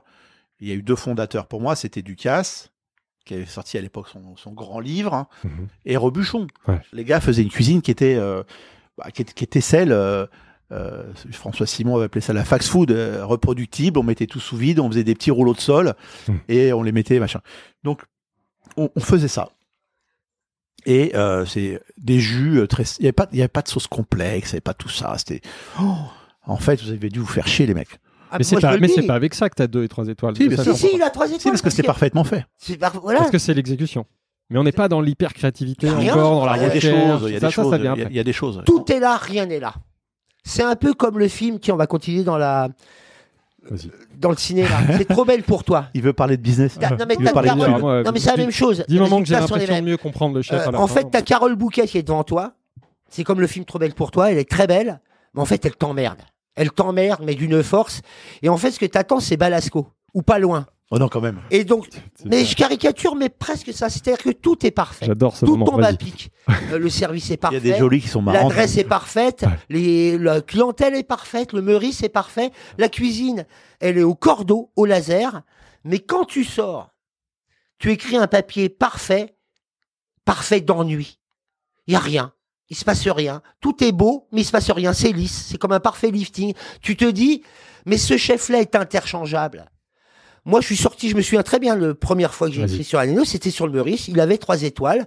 J'ai passé un formidable moment, ce qui est déjà beaucoup. Bravo à l'adresse, je vais pas me plaindre. Mais en même temps, à l'instant d'écrire, on est quand même dans l'excellence. On nous dit que c'est un trois étoiles, on nous dit que c'est le Meurice, on nous dit que c'est un grand chef. Tu dis, mais en fait, je, C'est chiant. Mais je sais pas, c'est chiant parce que Je il y a suis pas d'identité. Très surpris par la tournure de pas- cet échange. Non mais il y a pas d'identité, il y a pas d'incarnation. Je m'attendais pas à ça. C'est-à-dire que tu te dis, elle est où la personnalité? Et quand même, quand on te vend l'excellence, Mais il a trois Meurice, étoiles. Ouais, ça. voilà. mais trois étoiles, mais le Michelin, le jour où il aura dit j'ai dit, ça saura. Il y a que toi pour Ça- y croire. Ouais, non, on est, on est, on est, on est plus nombreux. Non, Ouais. c'est pas oui. vrai. Euh, Mais, en tout cas, à l'époque, Ouais. C'est ça. ça, Il a trois années 2000. étoiles, ça tombe. Tu te dis, mais Michelin est en train de se faire lessiver à l'époque. Ouais. Je rappelle qu'à l'époque, euh, il y a aussi la bistronomie qui leur met des claques monumentales aux trois étoiles. Ça se joue là. Il y a toute une génération qui suit plus le fooding que Michelin. La gastronomie se déporte. Et puis une cuisine étrangère qui est aussi en train de faire parler d'elle. À ce moment-là, ils ont beau avoir toutes leurs macarons, toutes leurs étoiles, toutes leurs histoires, et même que ce soit parfait, ça se joue ailleurs. Ouais. Parce que quand tu sors, tu te dis, il est où le feeling? Et toi, t'en Il as, n'y est pas là. t'en as Et conscience moi, de ça, j'ai- toi j'ai- donc tu fais une, tr- tu mets trois cœurs, mais trois cœurs qui n'y croient pas. Ouais. Trois cœurs mous. Toi- trois cœurs, tu te dis, euh, elle est formidable, ma femme, elle m'emmerde. Elle est belle, mais chiante. Je te remercie, Emmanuel. Toi, toi, Yannick, t'as conscience de ça? Parce que c'est c'est contre-intuitif. Tu as, deux étoiles, trois étoiles. Tu. s- Attends, je vais te raconter tu- une histoire. Ouais, vas-y, vas-y. Parce que je suis Euh, très surpris par tout ça. Mais vas-y. 2006, 2006, 2008, 2008, grande crise financière. Hmm. Et euh, avant, avant ça, encore une fois, toujours le même, euh, toujours les mêmes. Simon sort un truc et il donne les noms des plats. Aleno, Fréchon, Le Skier, euh, tous les grands, enfin tous les grands, toute cette génération et tous les grands de cette époque. Il dit le jeu de week-end, les gars. Je vais vous expliquer. Euh, alors, c'est une espèce de sudoku moderne. Il faut retrouver à qui appartiennent ces plats. Et, et je me rappelle très bien. Il finit l'article en disant bah écoutez, euh, pff, en fait, vous les gars font tous pareil. Il n'y a plus d'identité dans les grands chefs. Dingue. Il a écrit, hein. Ah, mais... Moi, je lis ce papier parce que tous les samedis, on se précipitait sur le Figaro, qui c'est qu'elle allait se faire euh, pour, pour regarder ce qui se passait, quoi. En gros. Non, mais il jouait avec eux, c'était pas méchant. Il disait que c'est très bon. Non, mais il dit on se fait chier. Encore une fois, on se faisait chier. Et alors là, je, Formidablement chier, mais chier. je prends le papier. Je, je, je- je venais de me séparer, de mon ex-femme. Je- J'étais à la maison, je lis ce papier. En plus, Tu vois Non, mais c'est pas. Et je dis, mais il fait chier ce con, euh, nanana. Euh, Je jette le papier. Je vais jouer au football avec mes garçons. Hmm. Je ressors le papier de la poubelle. Je relis le papier. Je fais, mais putain, il a raison. Mais voilà, c'est ça qui Mais est putain, il a raison. très surprenant. Donc toi, tu as conscience de ça. Ah T'as ouais. conscience que t'es pas au top encore, que tu peux faire mieux, qu'on peut faire mieux. Après, je, je fais une introspection. Je me dis, bon, euh, t'es qui, t'es quoi euh, t'es- C'est quoi ton histoire? Je, je, je disais pas j'étais banlieusard à l'époque. Je disais ma mère est de Lozère. hein, ça faisait bien, tu vois ce que je veux dire, le provincial qui fait de la cuisine. Parce qu'il y a aussi toute cette époque, euh, Thierry Mars en parle mieux que moi, le- de dénigrer le, le banlieusard, euh, etc. C'est comme ça. Parce que les brigades, à l'époque, enfin, nous, quand on était mômes, il y avait des Bretons, des, des, des Basques, des Auvergnats, et c'était des clans. Donc, fallait, si on voulait rentrer dans un clan, il fallait être de telle ou telle corporation. Ouais. C'est un métier extrêmement corporatiste. Alors, je me pose la question, je vais voir un mec, parce que moi j'aime bien parler des gens intelligents, plus que moi. Ça arrive, donc c'est assez fréquent du coup. Euh, et je, je, je, je parle à un de mes clients qui s'appelle Stéphane Fuchs, Mhm. qui est un, qui est un, un type extraordinaire. C'est le, pat- c'est le patron d'Avas, Ah, D'accord. qui est un cerveau de dingue. Et euh, Stéphane, je lui raconte l'histoire. Il me dit écoute, Bocuse a planté son drapeau sur Lyon, Ducasse a planté Monaco, prends Paris, c'est libre. T'es parisien, t'es banlieusard, prends Paris. Ouais. je savais pas, c'est formidable ça. Ah ouais. Et je rentre à la maison. Alors après, on fume un Et tu cigare. dis, ça y est, c'est ça l'ambition. Je le rappelle. Après ma nuit, je lui dis Qu'est-ce que tu penses de terroir parisien? Il me dit Putain, c'est génial. C'est un oxymore de dingue. Tu te rends pas compte? Vas-y. Je raccroche, je dépose à l'INPI la marque. Ouais. Terroir parisien. Qui, qui existe au Meurice avant les, ce que t'as- les comptoirs ou les, les bistrots. Non, mais on, après. Ouais, pas- ouais. on parle pas de contrat, Ouais, on parle ouais. machin, mais quand, quand vous avez une bonne idée, il faut mieux la Bien sûr, non, bien sûr. Et là, j'appelais Jean-Claude Ribaud, Mhm. qui a tout bouffé, tout bu, Critique gastronomique à l'époque au au monde. D'accord. tout avec euh, avec Anthony Rollet, historien de cuisine, et on et on commence à parler de cuisine et on commence à parler d'histoire de cuisine. Ouais. Et là, les mecs me ressortent tous les plats qui sont nés à Paris, parce que Paris est finalement c'est la vraie capitale gastronomique. Ouais. C'est pas Lyon. Bien Il y, a- il y a une histoire. il y a Non, mais c'est il- vrai. Ah mais alors, euh, c'est pas moi. Je suis parisien dé- déjà Voilà. par principe, je défends Paris. Il y a un Ça terroir. fera du mal il y a un un petit terroir, peu. certes, mais il y a qui des- nous emmerdent des des recettes. son Ouais, voilà. capuchon rouge comme l'OL. hein. On va mettre un truc du Non mais PSG, c'est vrai, on non mais bien le sûr. bleu. Et d'ailleurs il l'explique très bien. Mais pourquoi Paris est la capitale gastronomique et le nombril gastronomique de la France? Parce que justement, tous les terroirs montent à Paris. Et les cultures. Donc elle décuple. La gastronomie. Elle a, la, le- elle a. Corse, elle a le, le Pays Basque, elle a la Bretagne, elle a la Normandie, elle a fatalement, à l'insu de son plein gré, Paris est bien évidemment le plus beau des terroirs, puisque c'est le mix de tous les terroirs. Et je ne parle même pas du monde entier qui y est allé depuis près de deux siècles. Terroir, tu dis, il y a deux choses. Il y a les produits, mais il y a les recettes aussi. C'est ça. Il y a, il y a une histoire gastronomique de recettes qui ont qui été une créées à Paris. Si avec alors, des produits, Là, on commence à travailler sur ce qui reste de producteurs aux alentours de Paris. Donc globalement, on a remis en place le locavorisme. Ça, on est en quelle année? On est en 2006. 2006. Ouais. On a, Petit coup d'avance. ah tout à fait. Ah moi je, je- j'ai je- remis en place le locavorisme. Alors aujourd'hui, tout le monde se targue euh, de, de ça, tant mieux. Mais euh, on a, on a tout reconstruit. Ouais. On a reconstruit que- Berrurier, on a reconstruit tous ces mecs-là. Parce que terroir parisien, on connaît. Après, donc tu as créé tes, tes, tes lieux à Paris, mais parce que terroir parisien, ça prend forme au Meurice, hein, c'est Bah ça? ouais. Ouais, C'est ça. J'ai- C'est quoi le temps c'est- livre. D'abord un livre. Ouais, mais surtout ça, le, temps, le temps de la, de la, de la recou- le- la- la recouverture économique, parce que moi, où tous les restaurants se cassaient la gueule, je suis sorti à plus 13%. C'est-à-dire, j'ai raconté une histoire fondée, Ouais. et j'ai eu un tel intérêt de la presse internationale que tout le monde en a parlé. Donc, l'attractivité s'est faite sur le Meurice, et on est sorti à plus 13% en 2008. Ça prend quelle forme au Meurice ça? C'est quoi Bah, C'est un menu C'est C'est euh, le poulet du père la tuile, Voilà. c'est euh, des conversations, c'est des de la niflette, euh, un dessert feuilleté avec une crème brûlée de, une crème pâtissière brûlée dessus avec des, des, des fruits confits à l'intérieur. Mais c'est beau et c'est bon. J'ai appris autre chose. et c'est- Alors là, c'est hyper classique. hein. Mais quand on parle, hein, pour décrire à nos auditeurs, on sent que là, tu t'animes. Donc là, et tu réponds à ça pour dire que là, tu sors de cette cuisine Mais tu sais quoi? qu'Emmanuel décrivait de Ce chiante. jour-là, j'ai arrêté de mentir. Voilà. J'ai arrêté de dire j'étais un autre. Ça, c'est intéressant. Pourquoi tu avais l'impression de mentir? Parce que j'étais, je disais pas que j'étais de banlieue, parce que je faisais la cuisine des autres, et que je me suis dit, grâce à, ce- à ce papier, en fait, c'est une accumulation de choses, mais ce papier était un révélateur pour moi.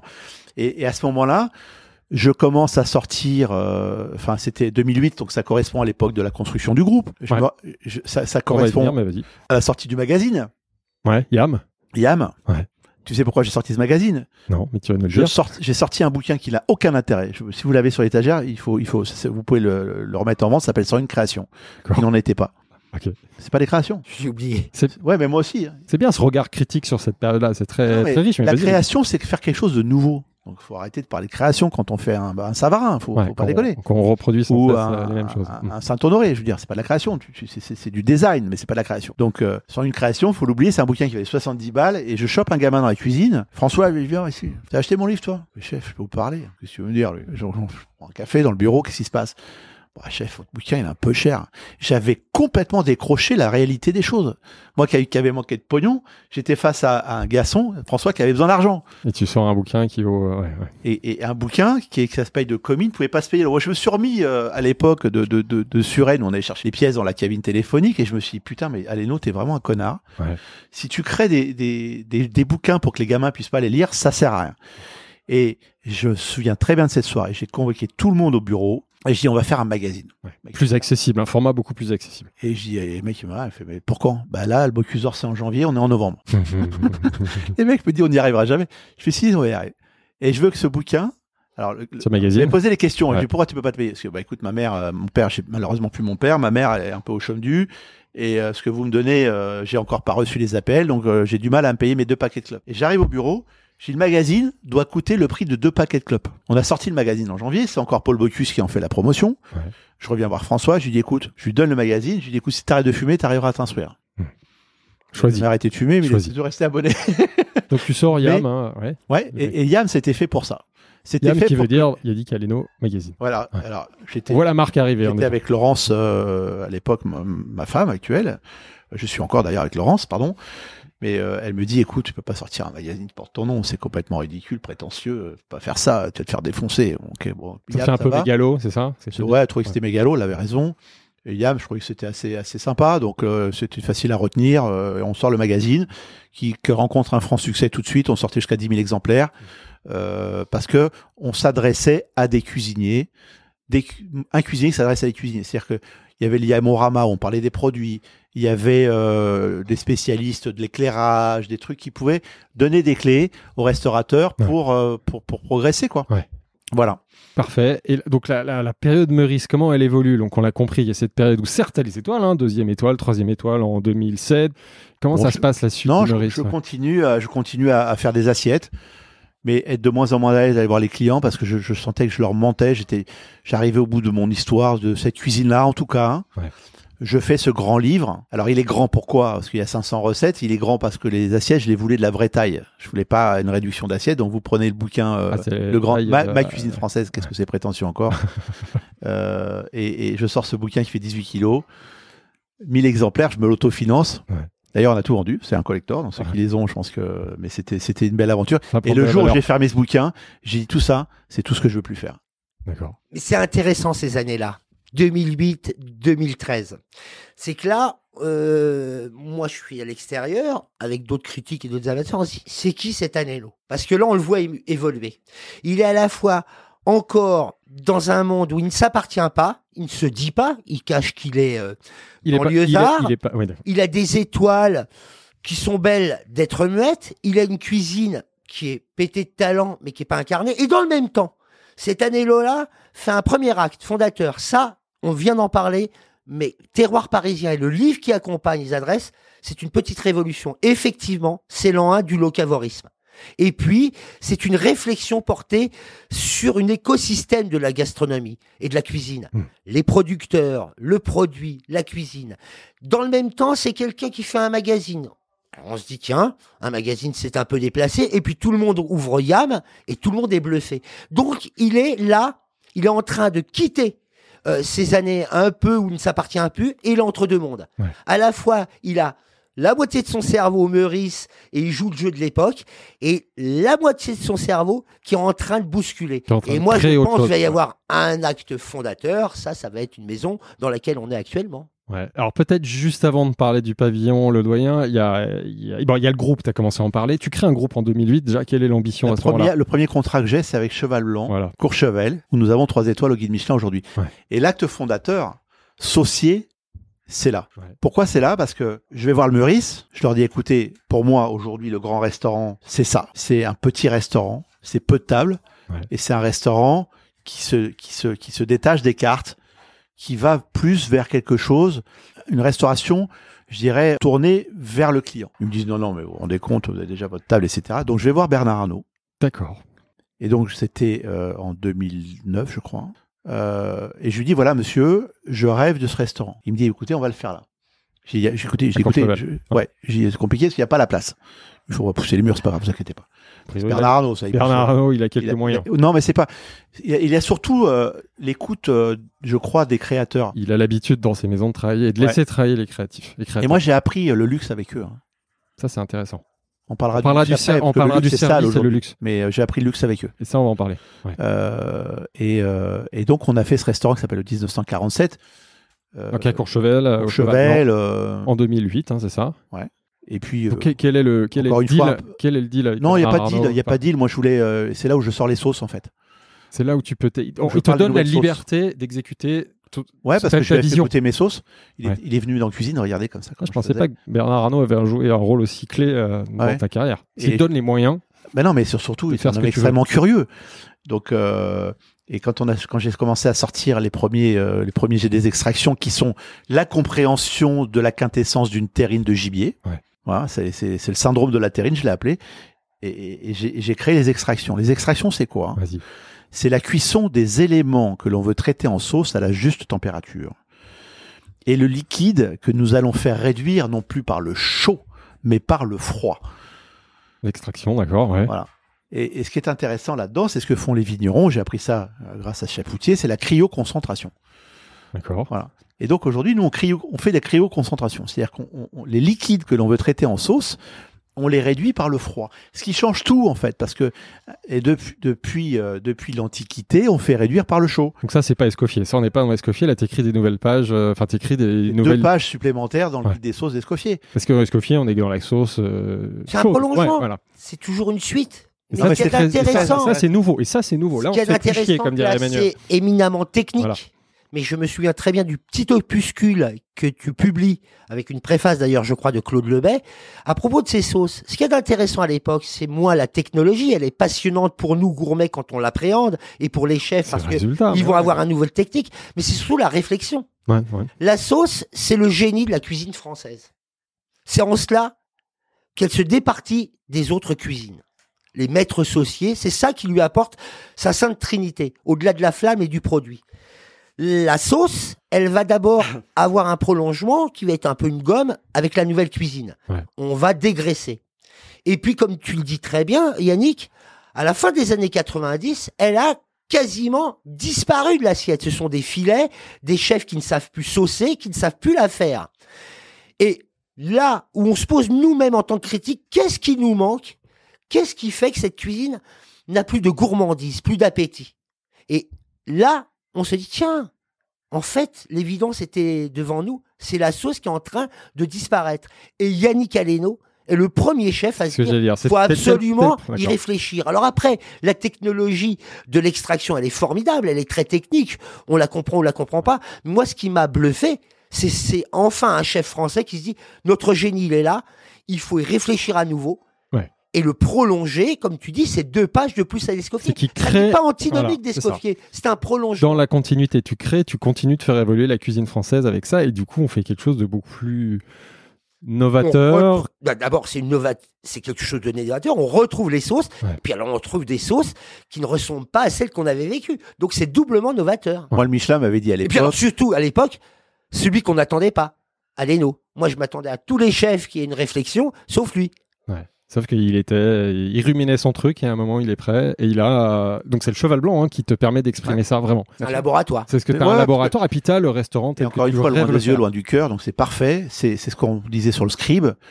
Vous faites ça dans votre coin. Personne vous, vous, vous- vous ne donne son avis là-dessus parce que c'est pas prêt en fait. C'est pas prêt, donc c'est pas la peine d'en parler. Donc on a on a travaillé, travaillé, j'ai bossé, bossé, C'est de la R&D, hein, c'est de la recherche et R&D, développement. hein. C'est quoi T'as un labo euh, à Courchevel, à Paris ou une cuisine là-haut. Et Ouais. puis quand j'étais là-haut, j'étais tranquille, donc je montais le plus souvent possible. J'allais bosser tranquille dans mon coin. Et on, on, on, on a, euh, je crois, j'ai appris des réflexes nouveaux. Mais quand tu parles de technologie, en fait, la technique aujourd'hui remplace un savoir-faire. C'est-à-dire que il faut qu'on trouve les moyens de donner au chef. C'est pour ça que j'ai écrit ce bouquin. J'ai donné hein, euh, un truc. Le bouquin vaut 12 balles. C'est certainement le plus intéressant que j'ai jamais écrit. Hmm. Et euh, En plus, ça se lit vite. en plus, la se lit vite. Eh bien. Bah après, il- après, Ouais, faut, je le conseille à tout le monde. après, faut le comprendre. C'est bien expliqué. Tu vois Alors, il y en a qui comprennent, parce qu'il y, a- y y plusieurs chefs aujourd'hui qui parlent que des sauces, et je suis ravi. Ouais. Ça veut dire que j'étais j'étais quand même, ce, ce fameux chef, d'ailleurs, m'a m'a téléphoné un jour, mais comment je fais, moi, pour trouver les sauces? Ben, Je dis, fais des sauces, on s'en fout. hein. Fais des sauces, fais tes sauces, et puis ça ira bien. Et tu feras une belle cuisine, il a eu deux fois trois étoiles. Donc, euh, c'est Euh, plutôt... son nom. Et il l'a fait. Vas-y. Non, mais Arnaud Donquel. D'accord. Ah, Ah, Arnaud, aujourd'hui, parle que de la sauce, il revendique la sauce, etc. Mais c'est bien, il faut que les chefs français revendiquent les sauces. Ouais. Et, et qui continuent à le faire. Et un- en effet, comme dit Emmanuel, tu as été un des premiers à remettre la sauce euh, Ah, à sa place dans la premier. cuisine. Non, je Ouais. suis le premier. Ah, le premier, non, non, non, non, le premier. Là, d'accord. Euh, Très bien. comme tu Ça, dis, c'est clair. À l'époque, euh, Robuchon fait leur grande œuvre, Ducasse aussi. Et là, encore une fois, je le dis d'autant plus qu'on n'attend pas Aleno pour les raisons qu'il expliquait. Ouais. Et c'est deuxième acte fondateur après cette idée du locavorisme autour du terroir parisien, le travail de la sauce qu'on avait oublié. On avait oublié le nez au milieu de la figure. Il nous remet le nez au milieu de la figure, on le retrouve et on se dit, peu importe d'ailleurs la technique et la technologie, même si elle est capitale, simplement de la remettre au cœur, au centre non pas du village, mais de l'assiette. La sauce, c'est 80% de l'intérêt d'une assiette. Manger une salade verte sans vinaigrette, vous allez voir à quel point vous êtes, euh, vous êtes malheureux. Ça s'appelle Donc- être un lapin. Bah ouais. Et donc, euh, la, la cuisine française a toujours ses évolutions. Et quand on, alors, Goemio a eu un, un- un désastre, euh, une action désastreuse là-dessus. Il, il- il avait dit euh, dans ses dix commandements, euh, les, les sauces, euh, tu ne feras plus. Pourquoi? Parce que il trouvait que c'était. euh, en fait, une autre la- époque. l'époque, l'époque essayait de sortir d'un truc. Il savait pas comment le faire. Il sa- il cherchait un truc à sortir. Donc, il fallait détruire un machin.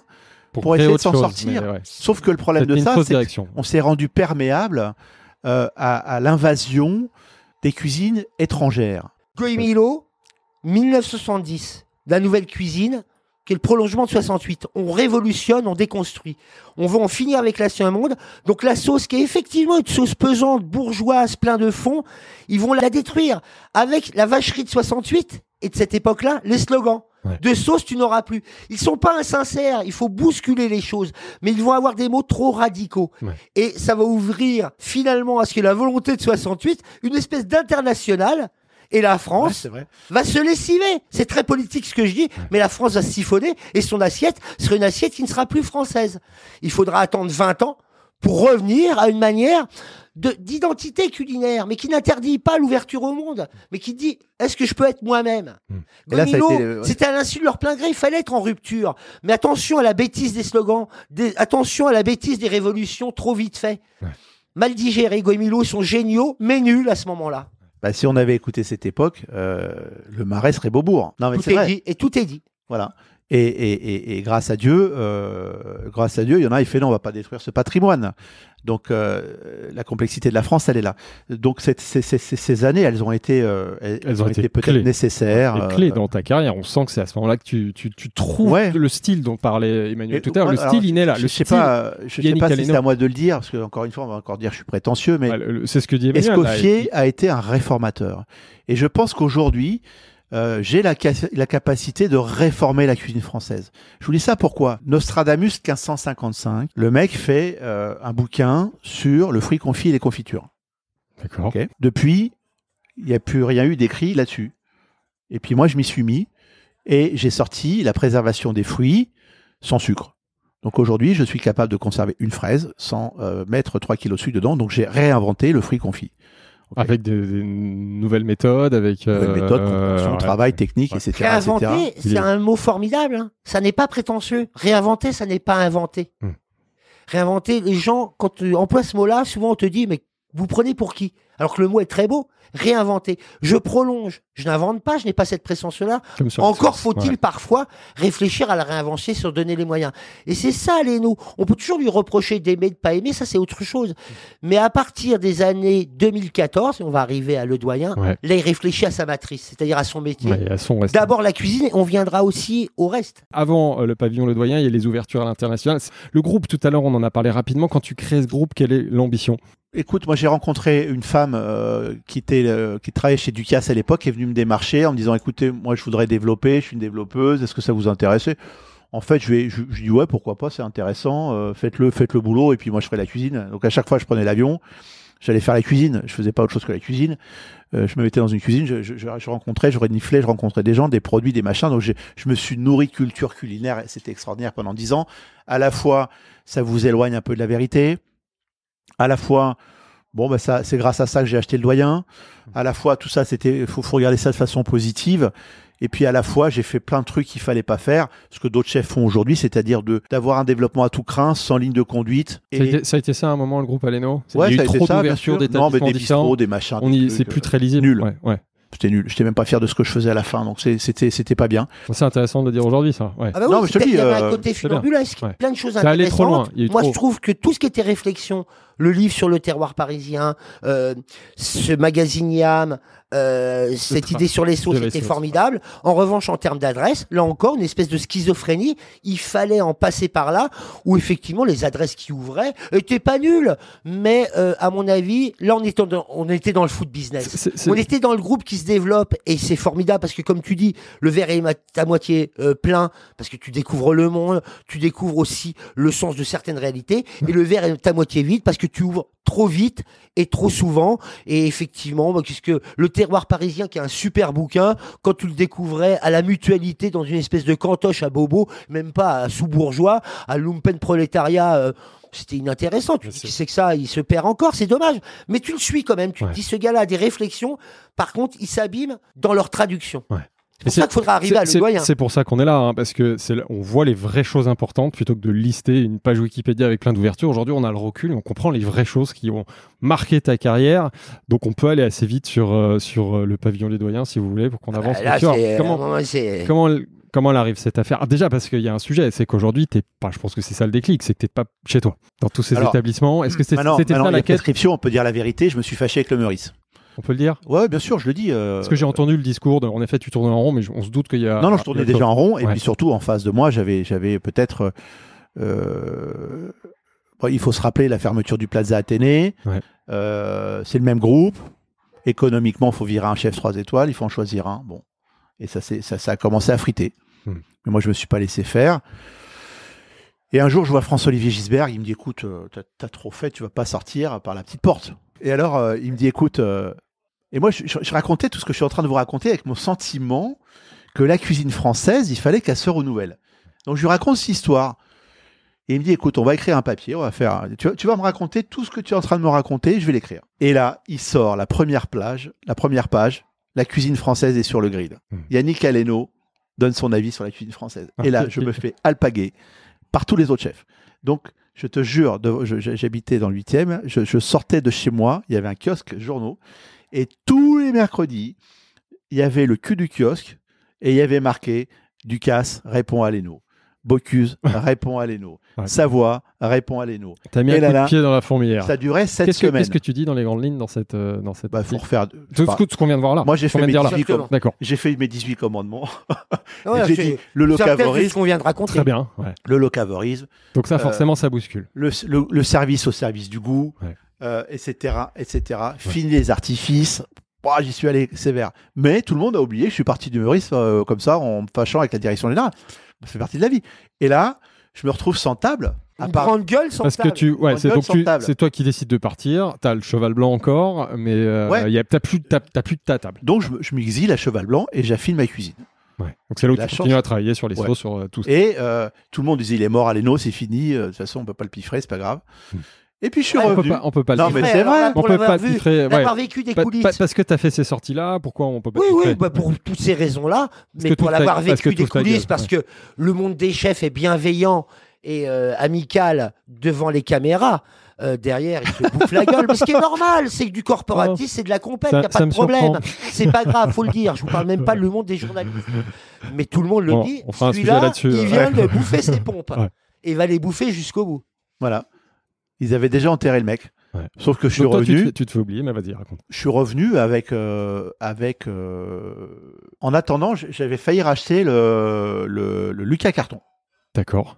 On a à cette époque-là, c'est plus Sanderin. C'était c'est- encore. Sanderin. je rachetais est- les Les 60 dernières années. les dernières. je, je rachetais les 70% de Sanderins j'avais ma table et puis finalement avec il y avait d'autres actionnaires avec qui je me suis pas entendu et ça s'est pas fait donc j'étais encore à nouveau sans table et, et vous savez que quand vous êtes à ce niveau-là si vous n'avez pas de pas de vitrine c'est chaud Oui, parce que t'as quand même un groupe qui tourne, t'as une marque. euh, ouais, ouais. ouais, ouais non mais peu importe Mais même, Mais pour, en pour tout le tant monde que chef, pour tout le monde tant que grand chef étoilé, si t'as plus de table, Et- c'est comme un grand et- pilote qui n'a plus de. Formule 1, quoi. C'est exactement ça. C'est-à-dire que j'avais plus le Meurice. Et j'avais pris le choix de claquer la porte. Ouais. Tu moi- doutes? Tu doutes, toi? Non, pas du tout. Moi, je suis un peu comme mon père. Enfin, je veux dire, à un moment, euh, trop c'est trop, on ferme. Et, peu importe, les- mon père est breton, euh, peu importe les conséquences, c'est comme ça.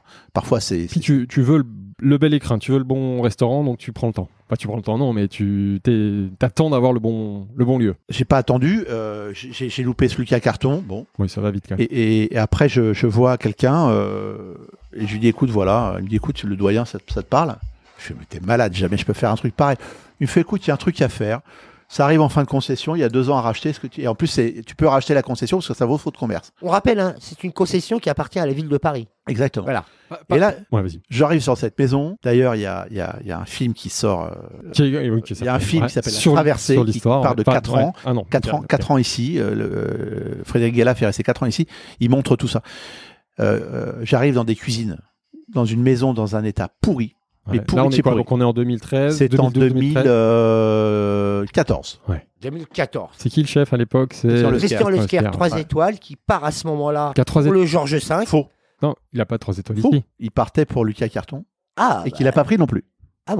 En tout cas, il se retrouvera au Georges V. Après, euh, Georges V. tout cas, on est en 2014. Attendez, ouais. Effectivement, on est au cœur de Paris, bataille de chefs. Euh, alors, le doyen, c'est vraiment pour resituer. Euh, nous sommes au carré des Champs-Élysées, entre le place de la Concorde et le rond-point des Champs-Élysées, une des plus vieilles adresses de Paris, une mythologie vivante. 1792. Effectivement, nous, on ne connaît pas la coulisse de Le Doyen. On sait qu'à l'époque, il y a un grand chef qui l'orchestre, qui s'appelle Christian Lesquer. Trois étoiles Michelin. Donc il a trois étoiles. Il a trois étoiles.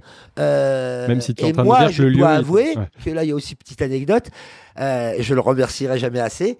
Euh, Aleno m'appelle et il me dit euh, Bon, allez, je te file le scoop. Je vais reprendre euh, le doyen. Ouais. Je publie le papier dans le Figaro. Et là, tellement il est mal aimé que tout le milieu va me dire C'est pas vrai. Il va même y avoir des, des critiques gastronomiques qui disent Non, c'est pas vrai, il le rachète pas. Tellement vous dire qu'il y avait une espèce de haine anti-Aleno. Je dis, Parce- non, mais parce que- attendez, je vous garantis qu'il le rachète. Et des mecs vont écrire, non, non, non, c'est pas vrai, Rubin dit n'importe quoi. Il s'avérera que j'ai raison, comme souvent. Pas toujours, mais souvent. Bien Euh, le rappeler. donc du coup, je ne savais pas, ne prend pas Lucas Carton à son tour et part au Georges V.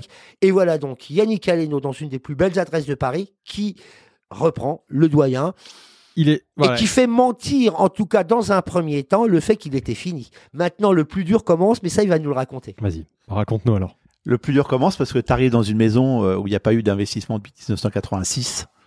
Oula, Quand tu as un client allé aux toilettes, ça tombait dans ma toque. Euh, insalubre, souris, rats et tout et tout. Et pourtant, trois étoiles. Euh, Michelin, il juge l'assiette. hein. C'est intéressant parce que je sais ce que pense Emmanuel de tout ça, mais non, ça, mais c'est Ratatouille. Ça fait, ça On parle du film Ratatouille, mais si vous saviez, euh, arrêtez de trop fantasmer la restauration. Ouais. Encore une fois, ça reste un monde on d'artisans. casse, on casse beaucoup d'idées reste- reçues aujourd'hui. Mais c'est pas. c'est- On au- est là pour ça, on C'est ça qui est beau. Ouais, on C'est ça, ça. qui est beau. Non seulement la vérité est toujours plus belle quand elle est dite, et surtout, qu'est-ce que vous. C'est un théâtre, on n'a pas arrêté de le dire. Bah, dans les théâtres, il y a des coulisses, et Oui. des fois, les coulisses sont pas rayonnants. Et, et moi, pour avoir vécu le doyen à l'époque dans le peu je ne voyais pas ça. Je ne voyais pas, moi, je ne savais pas que on t'as dit, les- pissait sur la toque et qu'il y avait des rats. En revanche, ce que je savais, c'est que quand on allait dans les toilettes et que tu allumais le robinet, pour un 3 étoiles, l'eau était froide. Alors en plein hiver, tu te dis, euh, là je suis en train de me geler les mains, c'est un peu bizarre quand même. Mm. Mais c'est pas grave, il y avait un salon de chef, simplement, euh, c'est à mon avis, ça ne pouvait pas durer loin et longtemps comme ça. Donc tu sens qu'il y a un potentiel. Non, mais mais il y a déjà, énormément de boulot, manifestement. j'arrive dans un, un- un- un climat social délétère. Je me fais défoncer. Les violences en cuisine et tout, j'ai eu le droit. Les mecs, toute l'équipe de toute l'équipe précédente m'est tombée sur le poil. Violence en Euh, cuisine de, de la je- brigade non, mais on parle d'argent, mais Ouais. j'ai eu un, employé qui était là depuis 25 ans, parce que j'ai racheté la société, hein, Ouais. d'accord? Qui m'a fait un prud'homme au bout de 5 jours. J'avais jamais vu sa gueule. Ça m'a coûté 460 000 euros. Le mec te fait un prud'homme alors qu'il t'a Ouais, pas non. bossé avec lui. Enfin, non, Non, c'est parce bah, que tu, le- récupères la. Ah ben, il faut récupérer une euh, société, ouais, donc tu récupères le, passif. Je, vais- je vais me le faire, le gars. Ouais. Je vais me le faire. Les heures supplémentaires qui n'ont jamais été payées, ceci, cela. Donc je, T'es je- motivé parce qu'on sent que tu arrives dans un climat. non, mais je suis nourri d'une cavale euh, extraordinaire. hein, euh, les violences en cuisine, mon rebuchon, machin.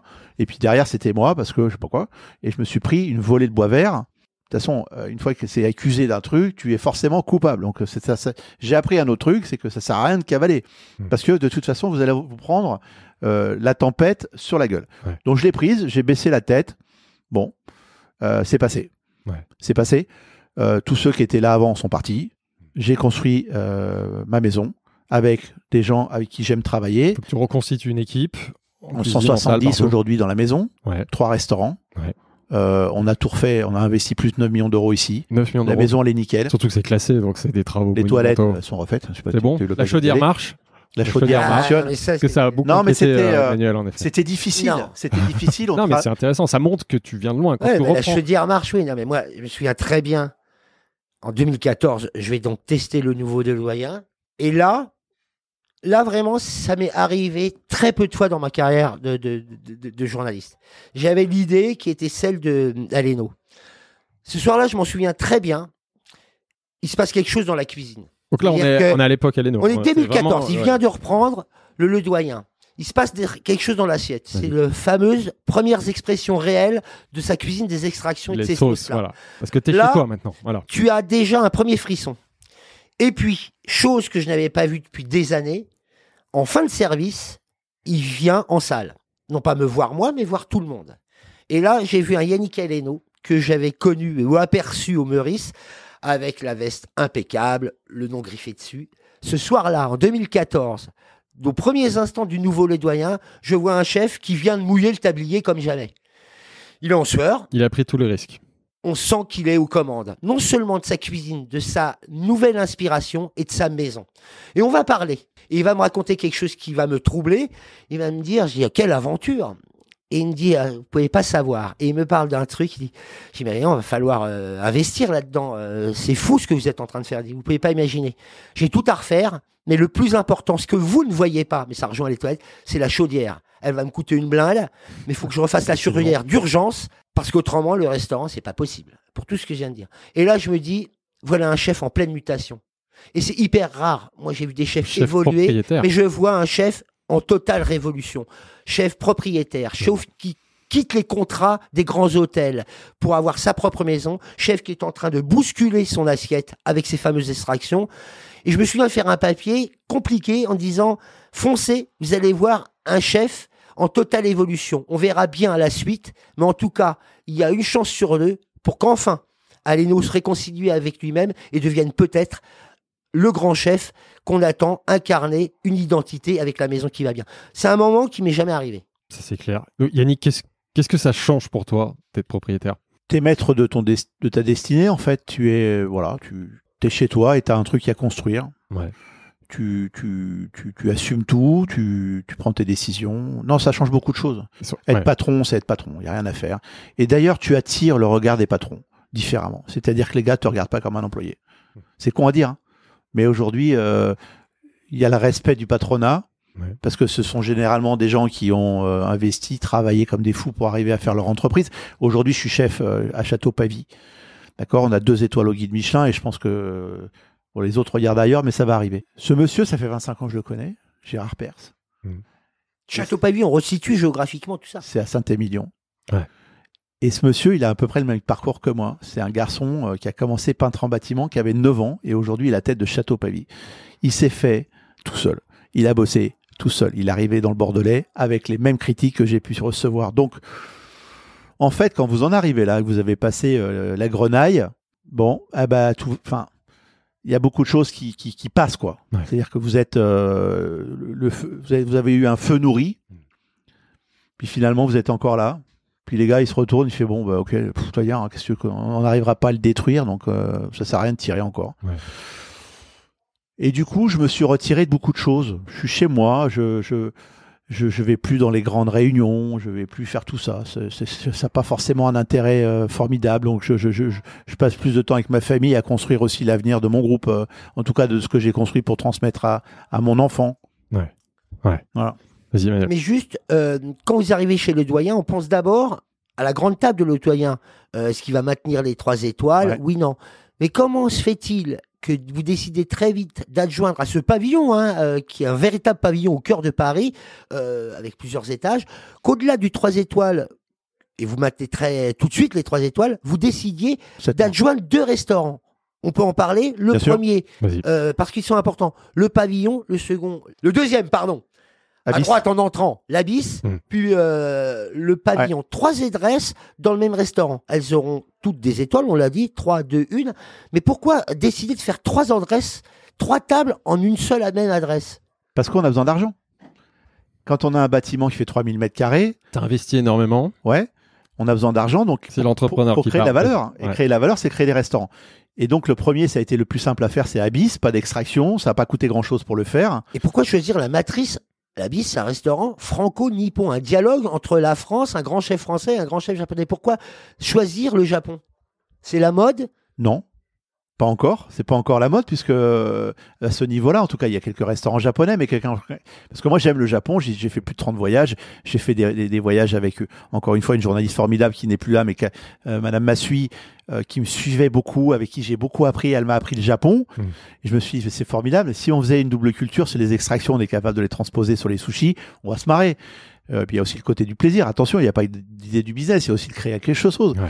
Et moi, je me rappelle, je dis à, mon épouse, on était, euh, on, se reposait, je dis, écoute, je vais faire un restaurant japonais. Comme d'habitude, elle me regarde, mais t'es malade. Euh, ben, je dis voilà, mais non, mais tu sais, finalement, si les gens venaient manger trois sushis avec un verre de champagne, euh, parce que ça va bien que le champagne avant de manger aux trois étoiles, ce serait marrant. Et puis finalement, elle me dit, bah, je vais faire le décor. Et elle fait le décor de la avec des artistes extraordinaires. Le décor devient un truc iconique, artistique. Quand j'ai vu ce qu'elle commençait à planter, j'ai fait bon, bah, on va aller plus loin. Ouais. Et j'ai été chercher Yasunari Okazaki au Japon Ouais. et on a commencé à, à faire de la haute cuisine nippo japonaise. ouais, qu'est-ce qu'il est? C'est un maître, c'est un maître euh, sushi, c'est ça? Ouais. Euh, un grand, son, son père a deux étoiles au guide Michelin euh, au Japon. Et quand on est japonais, il faut attendre que son père lâche la lâche l'affaire pour briller. Mais ça, je vous rappelle la même chose. Euh, Jiro-san et euh, Mizutani-san, qui sont deux grands maîtres sushi au Japon. Ouais. Moi, j'ai vécu avec Mizutani à Yokohama, à une heure et quart de train de Tokyo. Mhm. Il, est, il a été l'élève de Jiro, le fameux Jiro, 25 ans, il a travaillé avec lui. Il a fait pénitence, c'est-à-dire qu'il a, il s'est senti dans l'obligation de s'éloigner de Tokyo pour ne pas faire d'ombre à son maître. Ouais. Il a eu, et quand le Michelin est arrivé, moi je me souviens très bien de cette conversation, il me dit pourvu j'ai pas trois étoiles avant lui. Ils ont eu en même temps. En même temps. Bon. Et ensuite, il, est, il a pu, après dix ans, revenir euh, sur Ginza, qui est les Champs-Élysées euh, de, de Tokyo. Donc c'est pour dire l'importance des traditions et du respect euh, hiérarchique euh, et paternaliste du Japon. Toi, tu vas chercher ce chef. euh, Qui était en partance pour Hong. Kong. Ouais, voilà. Et je suis tombé au bon moment, j'ai fait l'aller-retour, j'ai pris l'avion, je suis arrivé en retard. Il, il avait sculpté une pastèque pour montrer ce qu'il était capable de faire. Je lui ai dit, ah, je suis pas venu pour ça. Et il m'a fait un sushi au thon. Ouais. J'ai eu les poils. Je- je- Sur un sushi. J'ai ressenti une- un frisson. J'ai dit, c'est ce mec-là qu'il nous faut. Et on lui a fait une proposition. Et il est arrivé. Il a eu du courage hein, de venir en France. Ouais. Euh, faut tout claquer. Euh, on parle pas la langue. euh, c'est éloigné de ses cultures. Même s'il y a beaucoup. Alors moi, j'ai essayé de l'initier à, à tous les Japonais qui étaient en France. Mais bon, finalement, euh, et quand je l'ai amené à Rungis la première fois, c'était drôle. Il regarde le poisson, il fait, c'est quoi ça? Ouais, Parce que tu compares au marché de Ja- balance. Oh mon dieu. Non mais c'est vrai. Il me regarde, il fait, Bah, c'est quoi oui. ça? Donc là, il est en panique. Il se dit, non, oula, comment le je vais poisson faire des. frais, mais c'est Ouais. pas Ouais, poisson à la japonaise. euh, Vous- achetez le poisson dans l'eau là-bas, il vit Ouais, encore. hein. ouais, ouais. Euh, j'ai dit, mais non, mais en France, ça marche pas comme ça. Il y a tous les petits producteurs, on va aller chercher les uns derrière les autres. euh, on va chercher les petits pêcheurs et puis on va, on va, on va mailler, on va mailler, t'inquiète. Donc on va aller Saint-Gilles-Croix-de-Vie, je l'ai amené partout, le gars, pour aller voir les pêcheurs de sol, de, de, de colins, de merlus, de machin, de trucs. On a fait le tour de la France. Même les poissons de la Dour, on a été à la Dour. Je vais tout montrer. Ça a pris un temps fou, mais on est parti. On a, on a passé une période formidable. Génial. Et donc le mec qui ramassait le truc, il lui expliquait Kejime, on est venu avec un spécialiste Kejime, et Kejime c'est le poisson mort-vivant, on passe une, une tringle Ouais, dans la moelle on épinière. le tue de manière. Il y a tout un rite Ouais. pour le tuer de, Et, de et- façon. et- et on a eu, euh, comme le terroir parisien, un travail à faire monumental Son pour remettre la chaîne produit, en place ouais. du, du pêcheur. Et donc aujourd'hui, on ne sert que du poisson français. Et attends, mais Abyss, c'est un restaurant japonais, mais c'est pas vraiment que C'est un restaurant japonais. entre deux grands chefs, Voilà. un grand chef français, un grand chef japonais. Alors, on va dire que euh, la ligne de fuite, elle est d'abord nippone, mais on voit bien que quand tu dialogues, les deux peuvent se parler. Et la- Et c'est tout ça l'abysse. Et la pâte Yannick Aleno dans ce restaurant japonais, c'est quoi alors? Bah, c'est tout. C'est l'extraction, c'est Ouais, le, soja de champignon de Paris, c'est enfin c'est Donc tout. sur le sushi, non, enfin sur guillemets, à- les non, desserts. mais ça, il y a du Euh, sucré, ce qui est a priori moins la norme. euh, Il y a, il y a au des desserts créatifs. euh, on travaille sur des, des glaces aux champignons avec des extractions. C'est pas seulement un restaurant japonais. ouais. On a créé le soja de champignons. C'est c'est pareil. euh, Là-dedans, y a, y a- y a- quand on parle des consciences écologiques, beaucoup de gens disent des choses, mais l'écologie, c'est aussi de, de trouver des solutions pour que, retrouver une sapidité, euh, un umami, euh, mais qui soit fait ici. Mm. On n'a pas de soja. Euh, on, on fait des extraits, des consommés avec un trait de. On fait, on fait infuser du saké aux truffes. Enfin, on, on s'amuse en fait avec Ouais. un truc qui, qui, qui donne une expérience complètement différente. euh, et restauration publique, c'est un restaurant qui marche très bien, il est complet Ouais. midi et soir. Donc, C'est pas grand, faut dire. hein. On est dans un comptoir avec quelques tables. Non, non, mais pour moi, c'est pas du tout un restaurant fusion. Mhm. C'est vraiment, euh, et c'est rare, c'est vraiment, euh, vous savez, on est d'abord au comptoir, donc on est face à une cuisine comme euh, euh, en dialogue. Mais cette cuisine, ce dialogue qu'on a avec le chef, avec les cuisiniers, on l'a aussi dans l'assiette. Encore une fois, c'est vraiment une table de rencontre Ouais. entre un grand chef français, un grand chef japonais. Et Pardon. ça, c'est, il n'y a pas vraiment d'équivalent. Pour être complet, parlons de la troisième adresse ici. Pavillon avec un Y, le concept. Alors, pavillon Y, euh, Robuchon Hmm. m'appelle. j'ai- pas, mal. Moi, j'ai jamais travaillé avec Joël, mais je lui ai souvent demandé des conseils. Notamment quand j'ai voulu euh, me séparer de Florence. euh, euh, Donc ta directrice générale? ouais, la- la- la- je, lui, je lui demandais des conseils parce que c'est quand même un. c'est quand même quelqu'un qui savait faire des affaires, du développement et tout. Je lui demandais des conseils. Je fais oui, comment, pourquoi, qu'est-ce que je devrais faire et tout. Et un jour, il m'appelle. Il dit, Yannick, je voudrais te voir cet après-midi. J'y vais et pour la première fois, il était tout seul dans son bureau, dans le 15e, là. On boit un thé. Il me dit, Yannick, il faut que tu fasses ton atelier. Et je lui dis, Joël, l'atelier, c'est toi. Et il commence à m'engueuler, mais comme un gamin. Ouais, tu me casses les pieds. À chaque fois, je te demande des conseils et tu, tu les suis qu'à moitié. Pour une fois, je t'en donne un bon. Et j'ai reçu de sa main une enveloppe avec toutes les notes qu'il avait prises à l'époque. Pourquoi il fait ça? Je pense qu'il avait, on savait pas qu'il allait partir. Je pense qu'il le savait lui Il savait et qu'il avait choisi son successeur. C'est dingue. il Ouais. restait plus beaucoup de temps. Ouais. On rappelle quand même, euh, pour ceux qui ne sauraient pas, hein, euh, ce qu'est l'atelier Rebuchon.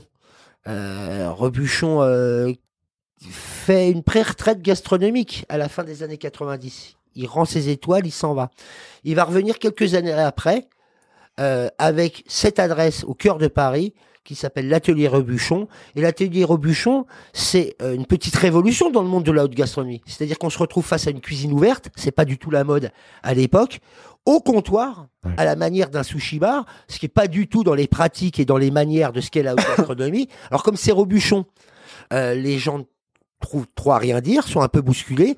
Euh, la cuisine qui accompagne est remarquable. C'est l'un des premiers à réinventer le tapas, ces manières un peu de zakouski, vous savez, de repas, de repas un petit peu en manière d'aphorisme gourmand.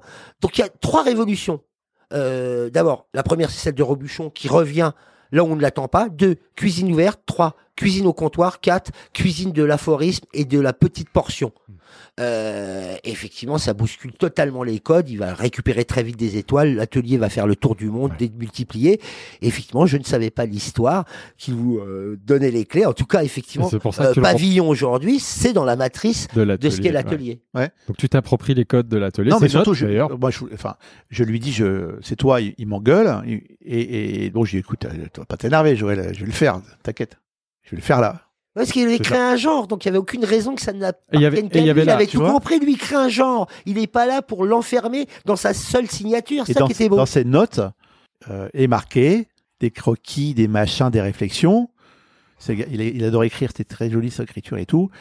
Atelier Rebuchon est né chez Canette à Barcelone. C'est un restaurant à tapas. Ouais. Et d'ailleurs, moi j'y suis allé voir quand même. Ouais, c'est ce- que Pas j'ai mourir dit. con. Ouais.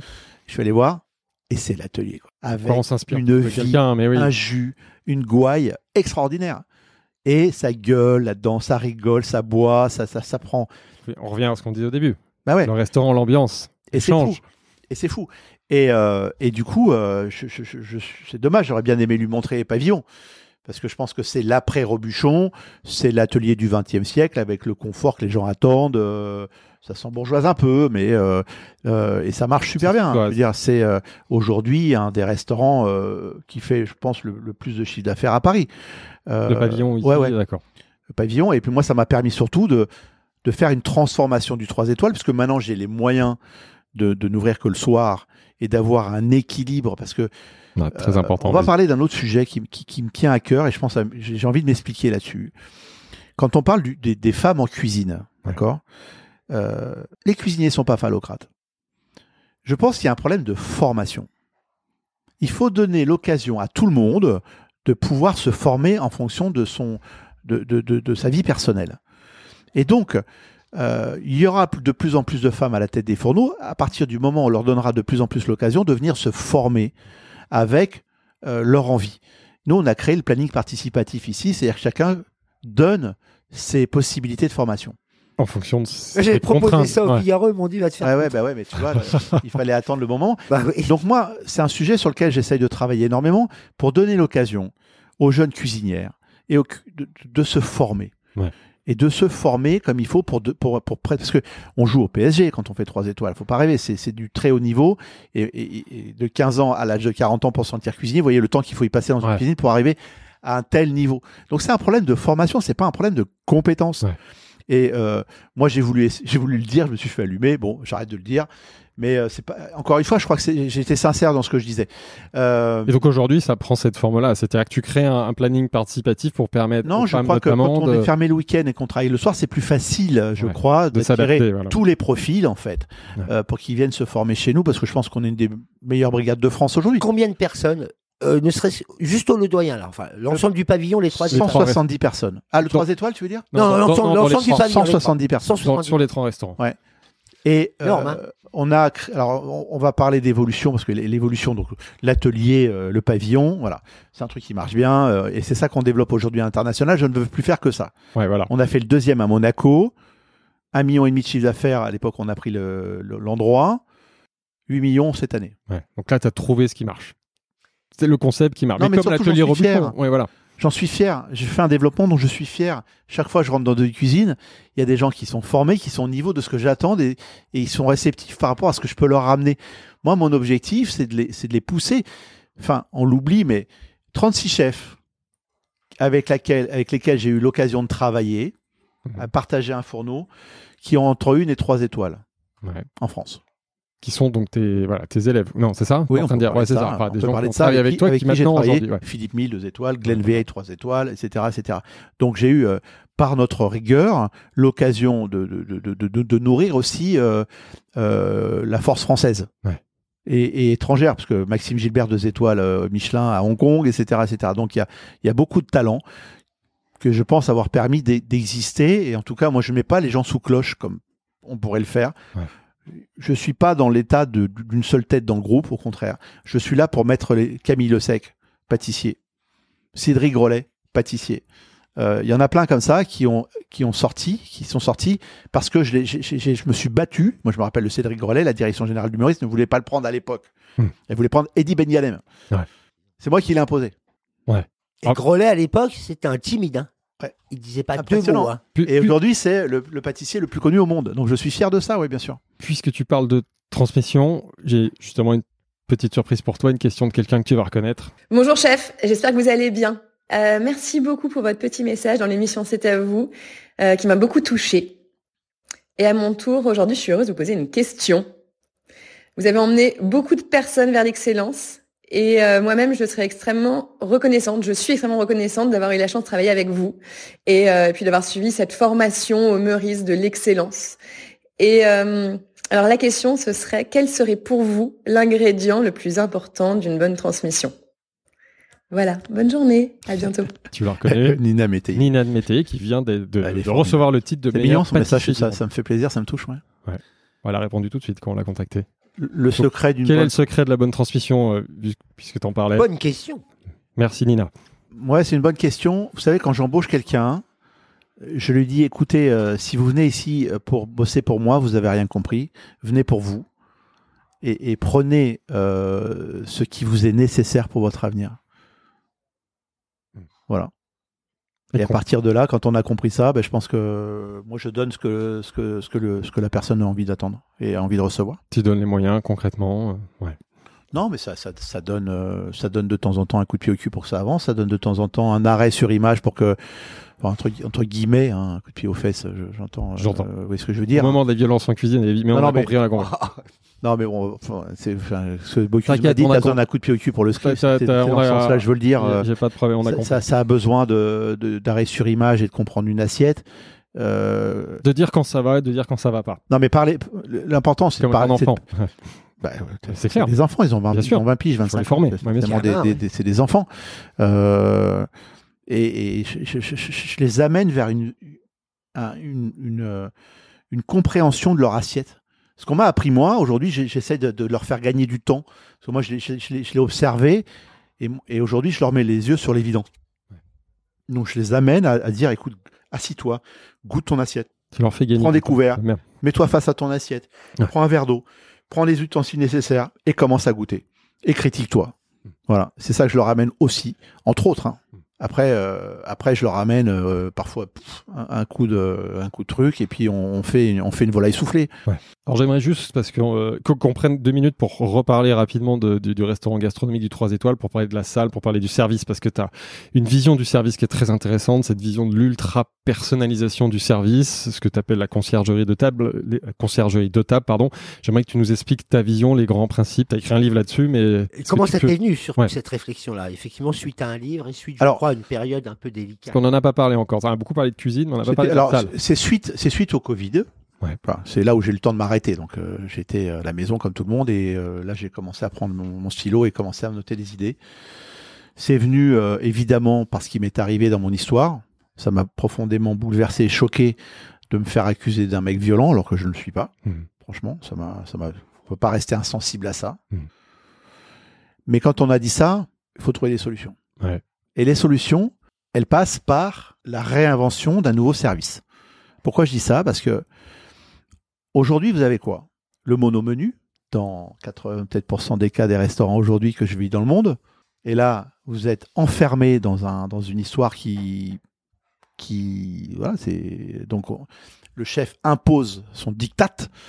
Comme le disait Guy Savoie qu'on a reçu récemment sur Business of Vous, s'il y a un menu unique, c'est pas un restaurant, il n'y a pas de choix, c'est une auberge. Ou c'est quand tu vas chez des gens, t'as- C'est-à-dire ce qui était avant le restaurant. quand t'es reçu. Non, le mais restaurant a faut- inventé le menu, donc le choix. Hmm. Ce qui fait le que menu tu a été inventé ici d'ailleurs. Ouais. Oui, c'est vrai. Exactement, Au dit-on. pavillon. ouais. Dit-on. La légende dit que Bon, alors, le menu. Je Euh, dis. Effectivement. Donc, aujourd'hui, effectivement, on a, on est- Sinon, on fait une- sinon, on a fait une heures, hein. digression. En tout cas, ouais. Aujourd'hui, il y Non, a mais cette imposition du menu. pourquoi, pourquoi on en est là hein? Euh, Déjà, ça marche, puisque les, les Nordiques ont, ont lancé ça. Ça marche pour une raison économique et ça marche pour une raison euh, aussi de, de confort de travail. C'est-à-dire qu'on on dit aux gars, euh, on, on est dans le Fordisme, c'est-à-dire qu'on fait du travail à la chaîne, et on a inventé le Fordisme de cuisine, c'est-à-dire tu mets euh, ton petit écrou là, ta petite herbe ici, avec une pince à épiler. Tout a été proportionné, portionné à un amont. hein. Mais ceci Derrière, il y a dit, une euh, économie. Ceci dit, pas l'oublier. ceci dit, c'est pas mal. Il y a des expériences parfois qui sont machin. Je, je, je, je- moi, je, Quand suis- le quand- talent s'en mêle. Voilà. Quand je suis client, bon, bah, des Si fois. ça tombe juste, Ah, mais ça peut être extraordinaire. Tu sais quoi? Je l'ai fait aussi. Je l'ai fait aussi. Ouais. J'ai commencé à faire ça au, au- à Courchevel, Cheval Blanc. Et, et- et j'avais oublié juste un truc, c'était pas moi qui faisais la cuisine à Courchevel, Cheval Blanc, c'était un autre chef. Et je suis allé voir le Michelin, pensant aller, aller parce qu'avec un outil pareil, c'était hors de question que j'ai pas trois étoiles. Et le directeur du guide Michelin de l'époque, il me fait, ah, monsieur Aleno, asseyez-vous, on va vous raconter les 25 séquences que vous avez faites. Ça, ça vaut une, ça, ça vaut deux, ça, ça vaut rien, ça, ça vaut rien, ça, ça vaut rien, ça, oh, peut-être une, peut-être deux, machin. Et à la fin du truc, le mec me dit, on vous aime beaucoup, on vous laisse deux étoiles. Vous avez quelque chose à dire, monsieur Aleno Je me suis levé, j'aurais serré la main, j'ai fait, écoutez, je vais travailler. Dans un restaurant traditionnel aujourd'hui, on vous appelle, vous êtes, vous êtes, euh, vous êtes qui? Ouais, euh, Je m'appelle Rubin, très bien. Vous venez à quelle heure? 20h30 Très bien, monsieur Rubin. Euh, il donne jamais vous venez à quelle heure? 20h30 comme tout le monde. Euh, bon, je peux avoir ton numéro de carte bleue? Très bien. Non mais d'accord. Et après on raccroche le téléphone et on ne connaît pas le client. Si on a son numéro de carte bleue. Ouais, mais bon, c'est y a normal. Non, parce mais vas-y, je a- rigole, je rigole, je les restaurateurs ont eu un jeu euh, de la chaise musicale où les mecs le no-show, réservaient le partout, no-show, le bien no-show, machin, et ça coûtait. C'est beaucoup d'argent. désastreux, on est d'accord. Donc la réponse à ça, c'est donne-moi ta carte bleue, si je te prends 200 balles, et puis euh, Mais en termes pas, tant pis pour toi. En termes d'expérience, c'est catastrophique. Non, mais voilà. Après, pourquoi il y a des tensions en cuisine? Le vendredi soir, 20h45, tout le monde arrive au même moment. Il pleut à Paris, les bouchons, on attend son invité, on gueule parce qu'il est en retard, on a faim, on est désagréable. Et qui c'est qui prend l'énergie négative? Le maître d'hôtel. Le mec, il prend tout. Il prend tout. Et derrière ça, il vient voir le chef. Ça marche deux couverts, ça marche trois couverts, ça marche cinq couverts, puis pia pia pia pia pia pia pia pia pia pia. Ça s'appelle un coup de feu. Coup de feu. Ça n'a rien de sentimental. C'est comme ça. Et là, chef, je vous ai dit qu'il était allergique, le mec. Tu me fais chier, connard. Tu me traites de connard et c'est parti. J'ai pas le Et ça peut être ouais. ça. C'est- C'est c'est 40 bonhommes dans ce 80 mètres carrés et c'est une poudrière. Donc, quand on, quand on analyse tout ça, on se dit, OK, on va réfléchir en amont Mhm. et de se dire, OK, si on parlait une fois au client pour voir. Bonjour, monsieur Rubin. Avant. Ouais. Vous venez pour quelle occasion? Ah, ben, c'est l'anniversaire de mon frère et de ma sœur. Elle aime la volaille. Très bien. Donc, je vais commander une volaille pour vous. Mhm. Et je vais la cuisiner que pour vous. Déjà, on, on rentre. Qu'est-ce que vous aimez comme champagne? J'aime tel champagne. Euh, ah bah très bien, donc euh, nous derrière on va adapter les canapés au champagne parce qu'un champagne c'est pas un champagne. S'il y a des champagnes, chacun prend son champagne qu'il aime. Donc les canapés, pourquoi seraient les mêmes pour tous? Bien sûr. Ensuite, j'aime le vin. Ah ouais, mais une bouteille de Rayas comme vous l'aimez, monsieur, euh, même le producteur Renault nous dit il faut l'ouvrir 48 heures avant. Donc, vous savez qu'on est, on est dans la faculté de vous ouvrir votre bouteille et quand vous allez arriver, elle va être nickel. Alors, ça justifie le prix. Et puis, et tout est comme ça. Mais je vais vous dire un truc. Un allergique, moi j'ai pas envie de donner mes problèmes de santé à quelqu'un que je connais pas. Donc un allergique qui téléphone au restaurant, on va, il va nous dire, euh, ça nous est arrivé. Moi, j'ai eu une table de 8, il y avait quatre gosses, hein, avec les grands-parents et les parents. Et il y en avait un qui était allergique à tout. Et les frangins, ouais, tu nous fais chier, tu vas encore euh, nous abîmer notre repas, on n'est pas à l'aise, euh, mais merde, tu fais... Le, le gamin, il était pas bien, quoi. Donc il se prend la pression, il en, Ouais. limite il en parle même pas. quoi. Ouais, alors Et- puis en plus le chef, il envoie un truc, euh, il fait ce qu'il peut, donc il envoie un truc qui est, ba- qui est pas, qui est pas, qui est bancal, il qui est pas bien. en dernière minute parce qu'il a Bah pas eu l'info avant, donc il a pas, il a pas pu anticiper. Et donc, on a repris tout ça. Et aujourd'hui, on, par- on parle au client, monsieur. euh, Donc concrètement, voilà comment ça marche. C'est-à-dire Bah, chaque client qui vous réserve, réservez, ouais. on va, on va, on va prendre rendez-vous avec vous et on va vous appeler. Donc ça c'est en place. Hein. C'est en place depuis quand euh, C'est en place depuis après le Covid. D'accord. Tu l'as écrit et tu l'as mis en place. Ouais. Et il y a eu un autre truc. Moi, je suis allé dans un restaurant d'expérience à New York. Et on, a, on est arrivé plus tard que tous, parce que les mecs te disent, en plus du menu imposé, il t'impose d'arriver à telle heure. D'accord? Et j'étais donc avec Laurence et on regardait ce spectacle. C'est comme si j'étais au cinéma. J'avais les images avant le son. Je savais ce qui allait m'arriver. Alors le mec, il sort la pince à Porto pour ouvrir une bouteille qui date de 2015. Que du cinéma. Le théâtre, on y revient. Hein. Non, mais ça marche. Le restaurant. Ça marche. Dans le spectacle, ça marche. Et donc, moi, je me dis, si on arrêtait tout ce bordel, si on remettait de l'intimité, donc là-haut, on a créé des voiles, euh, Ouais, j'ai vu ça. des voiles, euh, on, on voit à travers, on voit pas à travers, on garde les bruits du restaurant, on garde le plaisir des autres, mais on est chez soi, dans sa petite bulle, on peut boire sans que personne vous prenne en Instagram. Sur euh, des voiles ouais, qui séparent les tables Ouais. sans vraiment les séparer. On est dans le ah jeu ouais, de paravent. Translucide. Donc, euh, est à la Magnifique. fois C'est dans très la bien salle et hors la salle. Ouais. Très bien exécuté. C'est vachement bien. Et les gens sont heureux, ils sont un peu dans leur intimité, ils peuvent se parler, s'embrasser, se toucher la main, enfin vivre leur expérience, enfin leur vie à eux, sans que les autres viennent voir. Euh, le aujourd'hui, c'est quelque chose de formidable. Tout le monde est, tout le monde est à fond là-dedans. Euh, et, on a redonné de l'intimité. Et surtout, on a, on a redonné de la, plus-value au service. Et le service, vous aimez une volaille. Aujourd'hui, on fait une volaille, on la cuit pendant une heure et demie. C'est l'anti, c'est l'anti-proposition commerciale. Le vendredi, euh, quand on fermait le restaurant, on avait commandé 10 kilos de langoustines parce qu'on ne pouvait pas en manquer. Hein, comprenez euh, Dans un restaurant d'étoiles, on ne peut pas manquer de langoustines. Euh, le gars était venu là-dessus parce que c'était marqué sur les guides qu'il fallait bien garder la spécialité de la maison. Mhm. Alors on mettait les langoustines au congèle pour les retrouver le lundi. Moi aujourd'hui, je commande deux pièces de langoustines à mon fournisseur. Pour les, ouais. Donc je résous un problème économique, je résous un problème écologique, je résous un problème social, je résous un problème de plaisir. C'est monstrueux ce qu'on a fait. C'est l'avenir du grand restaurant. Oui, alors voilà, c'est l'avenir du grand restaurant. C'est-à-dire que cet échange en amont entre le maître d'hôtel ou le cuisinier et le futur client pour arriver à une expérience le plus spectaculaire, mais le plus intime, le plus personnel, voilà. le plus abouti, la plus incarnée possible, c'est très bien. En quoi cette aventure et ce renouveau du grand restaurant le grand restaurant qui est souvent la locomotive du reste de la restauration, peut trouver des applications et des adaptations dans des adresses qui ne sont pas des grands restaurants. Comment est-ce que tu as réfléchi et imaginé euh, en termes de service, d'accueil, peut venir demain infuser un bistrot, une auberge, des adresses qui n'ont pas forcément ce temps du dialogue et ces moyens?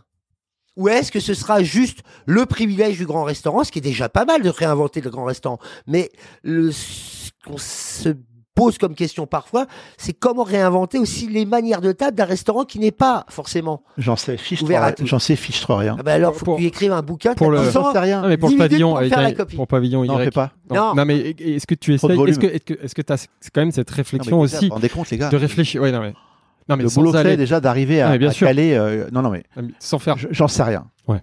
J'en sais rien. euh, et, et encore une fois, j'ai écrit un bouquin pour que ça inspire peut-être d'autres restaurateurs qui viendraient enrichir ce que j'ai pu écrire.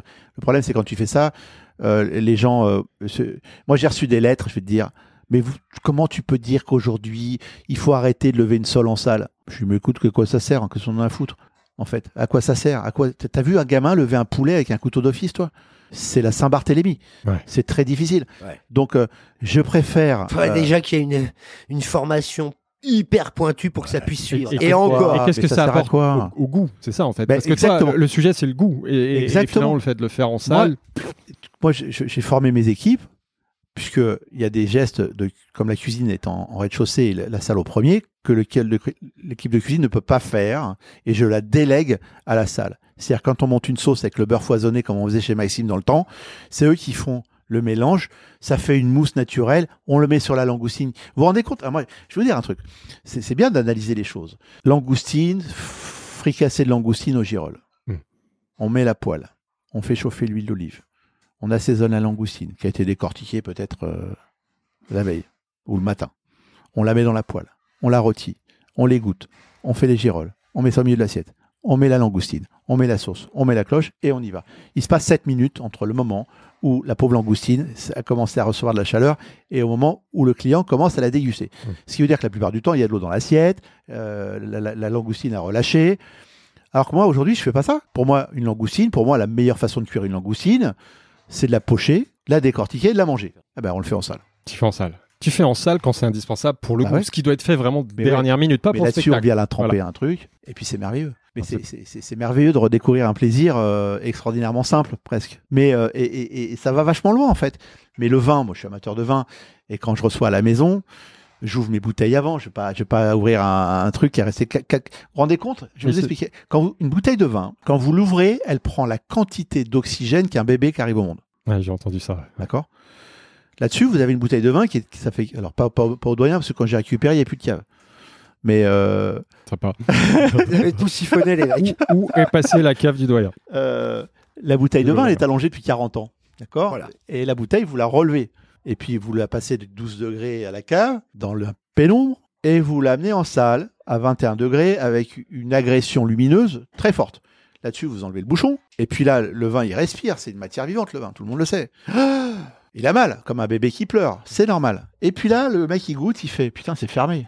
Bon, allez, on le fout dans le toboggan, le bébé. Et hop, c'est parti dans la carafe. Ça n'a pas de sens. Le vin est bon, mais parce Non, que mais c'est bien certainement sûr. un grand vin. Mais on l'a. bien on sûr, l'a c'est bon. On peut le Mais servir de est-ce manière. que, est-ce que une bouteille comme celle-ci Voilà. mérite pas un peu plus d'égard, un peu plus d'attention Et ça, ça marche que si. Bien sûr, c'est bon, le vin est bon. Non, il n'est pas à sa pleine maturité. Quand tu arrives dans un 3 étoiles, et effectivement, que le, tu n'as pas laissé le temps au vin que n'importe quel vigneron, mais même chez toi, en tant que particulier amateur, tu ne te permets pas de faire ça. Et soudain, un restaurant, non, il n'est pas à sa maturité. Mm. Non, non, il n'est pas bon. C'est pas vrai. Quand il a tout ce parcours-là et qu'il arrive, finalement, tu parlais euh, si vite dans le temps, il n'est pas si bon que ça. Pas aussi bon qu'il devrait être. l'être. C'est un Pas grand aussi vin, bon que le mérite- prix que tu vas le Il payer. mérite, il mérite mieux. Donc ça veut Ah, dire quoi? Ça veut dire que le, le client au téléphone, enfin, il choisit le vin avant. Alors vous le préparez 24 heures avant. euh, En fait, je crois, euh, oui, on ouvre ça, mais je, je crois, je, je, je, je suis assez sensible aux mots et la façon dont moi j'ai appris à travailler à l'époque. C'est pour ça qu'on on doit, on, on doit faire des évolutions, on doit faire des réformes et le service est un gros travail de réforme. On, on a appris, moi j'ai appris mon métier et, et ça a été orchestré par l'époque de Michel Guérard. Entrée, plat principal, dessert. Ouais. C'était une orchestration qui était, euh, qui était commerciale. Ouais. Là-dessus, on, on faisait nos menus dégustation. Ce qui veut dire que Michel Guérard est arrivé à l'époque chez Laurent, où on servait au plat. enfin, c'est pas si vieux, hein. Même le doyen à l'époque de Biscay et de, de Guy Leguet, on servait au plat les choses. C'est-à-dire qu'il y avait c'était des énormes restaurants et le service là avait son, avait son, son importance parce que c'est là où euh, il faisait partie de l'écosystème, le service. C'est-à-dire qu'on envoyait une sole, il fallait la lever parce que le, le chef, il mettait ça sur le plat, il l'envoyait, etc., etc.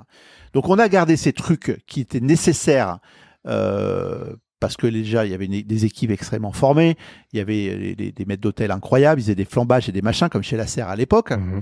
Mais sauf qu'on est passé dans une ère moderne où tous ces détails-là n'ont plus raison d'être. Vous coupez une volaille, le mec, pourquoi il faisait ça? Parce que Ouais, le chef, il avait autre chose à faire. C'est intéressant de re-questionner tout ça et de le remettre en question. Euh, moi, j'ai. Puis on passait beaucoup, beaucoup, beaucoup de temps à table. Oui, mais il coupait la volaille, il faisait la sauce, le il temps faisait aussi le machin. faire leur. euh, Tu vois, comme dans bien, euh, ouais. les grands restaurants, c'était c'était celui qui faisait le meilleur beurre blanc et qui voyait la, me- enfin, le meilleur homard à l'américaine. Il n'y avait pas de créativité, donc euh, on envoyait ça au plat, les sols soufflés, les machins mettaient au four, ils envoyaient, on coupait ça en deux, on servait. C'était ça l'époque du service à l'époque. Et bizarrement, l'époque ne s'était pas réinventée, adapter le service par rapport à, à des contraintes euh, modernes, tout simplement. Donc on a gardé la para, Mais adapté Mais à on a- des on a- attentes contemporaines. inadapté, inadapté. Donc on, on- on parle de spectacle, mais pas de service. On, Et a, donc, per- on a perdu on l'intérêt. a du dévalorisé l'intérêt Ouais. du maître d'hôtel qui, qui, euh, qui, qui- franchement, euh, on a vu arriver euh, du foin, on a vu arriver des aiguilles de pin, on a vu arriver du genièvre qui fumait, on a vu arriver l'azote qui sert à rien, ça coûte cher, on a vu arriver, non mais c'est vrai, C'est vrai. on a vu tous ces trucs-là arriver, euh, et puis oh waouh super. Mais qu'est-ce que ça a à faire dans un restaurant? Et c'est plus au service du goût, c'est ça? ah non. Moi, je prône le service du goût. Donc, c'est un long chemin à travailler. Je veux dire, on est au début, à l'amorce du truc, de nos réflexions. Comme d'habitude, euh, on se fait, euh, bien sûr, critiquer, machin, machin, machin. C'est pas très grave. Euh, on est- on est plus à ça. On fait avancer le truc. C'est ça qui est passionnant. Là. On est plus à ça te près. racontes depuis tout à l'heure. ouais. Mais euh, aujourd'hui, je- la satisfaction, il n'y a qu'à regarder TripAdvisor. Ça, ça, ça a monté d'un échelon Mhm. extraordinaire. Oui, le retour de tout ça, c'est Ah bah aujourd'hui, les très bonne vous vous rendez compte, on lui dit, mais bon vous rendez compte, ce restaurant-là, euh, on propose même de ramener les gens parce qu'ils ont trop bu en voiture. Ou que vous venez comment? Ah, ben, je, vous allez reprendre la voiture. On s'en occupe. faites attention. Euh, dans l'écosystème, il y a des gens dehors. Vous pouvez pas risquer machin. Donc, est-ce qu'on peut organiser quelque chose pour vous? Ça, c'est très inspiré de la conciergerie des palaces, justement. Bah oui. C'est ça. Et c'est le ce service. service-là. ouf, et au-delà de ça, c'est la main de cuisine change. La main de cuisine a changé. C'est-à-dire que la volaille, moi, je fais des trucs ici que je n'aurais jamais pensé à faire avant. C'est-à-dire. Bah, je j'ouvre ma Saint-Jacques minute, elle vit encore, je la coince entre deux feuilles de sève, je, je la, je la passe à la vapeur et je la sers immédiatement. On est passé dans une autre dimension et je pense est arrivé dans une dimension passardienne. Ah. Pour moi, Passard, c'est un dieu. J'ai beaucoup regardé, appris. euh, il a été extrêmement généreux pour moi pour essayer de me. De, de, de- mais j'ai encore fait un repas chez lui extraordinaire euh, la semaine dernière. J'adore apprendre chez Passard. Ce gars-là, il avait, il, a, il avait quelque chose de différent. Et, et je pense qu'aujourd'hui, on est dans une, Là, dans, ouais. une, dans, une, dans une cuisine différente que celle que et, et- Emmanuel et autres ont, ont vécu, ont vécu il y a encore même 5 ans ou 6 ans ici. Ouais. On a changé de braquet.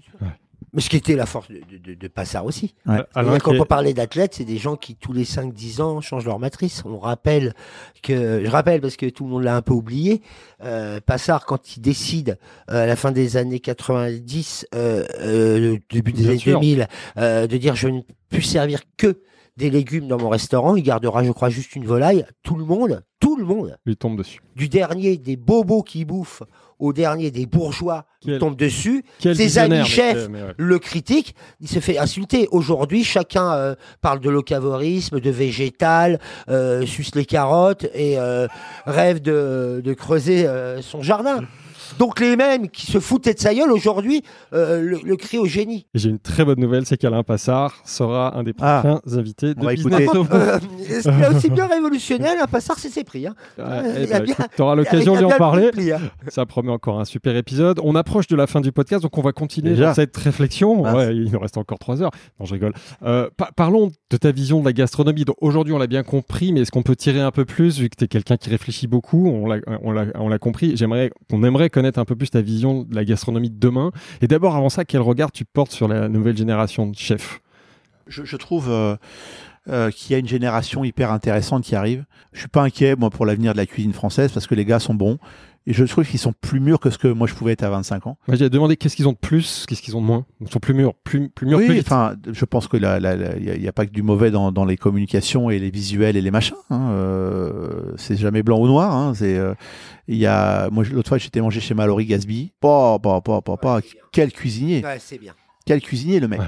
Non, mais alors c'est pour ça, je vous dis. euh, euh, aussi un, un prochain invité de Business of Vous, décidément. C'est formidable de, de, de, de voir ça et de- et, et d'être encore surpris d'avoir des émotions. Moi, je trouve ça génial de, parce que je suis consommateur de restaurant, j'adore ça. Ouais. J'adore le et- restaurant. Et comme le dit Emmanuel, c'est nécessaire d'aller dans d'autres restaurants. Ouais, Pour- je, je, laisse, suff- je laisse aisément ma, ma veste de cuisine au vestiaire pour profiter du moment et de, de, de, de, de rentrer euh, dans le truc. Euh, je l'ai découvert parce que j'étais jury top chef et je trouvais que le gars, euh, comme Adrien Cachot, avait une main de cuisine assez, assez particulière. C'est pas le cas de tous. Hein. Euh, il y a comme dans tout, dans tout truc, il y a, il y a, des, des gars ou des, ou des femmes plus, ou moins doués, mais ces deux-là, en tout cas, m'ont m'ont agréablement surpris. Un qui a une raison, c'est-à-dire que le gars s'est installé dans un endroit confortable. Euh, Adrien qui est en train encore de se chercher, je, je, et, et, et- lui euh, se laisse peut-être un peu aller euh, dans, dans un chemin qui n'est pas forcément euh, celui qu'il faut prendre. Parce qu'on a beaucoup poussé les jeunes chefs à s'installer dans le dixième, euh, à, à récupérer. Non, mais c'est vrai. Non, mais Ah non, moi je, je, je pensais pas. Moi j'ai. j'ai- j'ai- et, et c'est dommage. Non, mais, euh, je dis pas. je dis Personne pas- les a poussés, ils ont suivi Non, mais si- le suivisme. Oui, C'est-à-dire bon, bon, voilà. que, euh, C'est comme il ça qu'on les pousse. quelque Moi, j'ai- Moi, j'ai- chose j'ai suivi. dans le euh, dixième, c'était pas la peine de suivre, personne ne les a imposés. Non, Il d'accord. se pa- Toi tu es là, Non, mais va prendre le aujourd'hui- journalisme. Non, mais si, critique, si, il il faut- observe. Il faut en T'es parler pas parce que obligé de le suivre. moi, je pense que non, mais Et d'accord. d'ailleurs, mais- quand on leur dit mais de c'est pour ne ça plus que- aller dans le dixième, ils y vont. Non, mais c'est pour ça que vos mots sont importants. C'est-à-dire que euh, il y a, il y, a, il y, a, il y a- il y a aussi la, la réponse. J'ai- il Il y faut a- savoir les lire. Mais non, mais. Mais quand t'as 20 ans, J'étais- ah bah voilà, mais c'est pas grave. Quand on, par exemple, puisque tu parles de ça, le vrai réveil du 10e, 11e arrondissement, ce qu'on a appelé euh, la- la fou- le fooding ou la bistronomie. Nous, on observe. C'est pas nous qui créons les choses. Si les chefs, parce que tu leur dis, écoutez, euh, il se passe beaucoup de choses dans ce quartier-là, ils sont pas obligés de venir s'y installer. Ça, on leur a pas dit. C'est eux tout seuls qui On se est- renferment. Alors, ok, d'accord. Euh, donc, il faut aussi apprendre d'accord. un petit peu à Alors, lire. C'est ça qui sera intéressant. D'accord. Je, je pense qu'il faut faire attention. Ouais, il faut pas avoir qu'un bac d'eau chaude et d'eau froide. là. Non, mais il faut faire attention quand on fait des affaires, Ouais. de penser à l'avenir. Donc c'est bien gentil. Et donc je dis avec des mots qui sont peut-être ceux que des chefs peuvent entendre. Conseil du chef entrepreneur. vas-y. C'est c'est bien gentil de, de- de vouloir plaire à la galerie, d'accord? Il faut, Exactement. il faut penser à deux jeunes euh, femmes qui se sont installées dans le dixième euh, sur les quais, ont travaillé dix ans euh, de façon formidable dans leur restaurant, dix ans pour partir avec des économies de 100 000 euros, et, la plupart du temps, ces jeunes chefs ne se payent pas, ils vivent sur la bête, ils gagnent 1000 balles. Mais c'est c'est quoi? En fait, attention, on fait un métier euh, pour gagner sa vie. Donc, je pense que Mallory a tout compris, c'est-à-dire qu'il s'est installé dans un restaurant, il est en train de capitaliser sur un truc, et qui deviendra grand chef parce que il sait s'appuyer sur des brigades, il sait s'appuyer sur une logique qui fait que demain il vendra son restaurant, il en achètera un plus grand, etc. Et il pourra évoluer Mais il y a eu tout- ah non, non, mais attention, il y a eu toute l'époque de- où on a dénigré le palace. Et, et, et, et- et- non, c'est vrai. Hein. Bien sûr, bien Euh, sûr. Et, et c'est dangereux parce que c'est dans les palaces qu'on apprend à bosser et c'est dans le palace qu'on apprend à compter.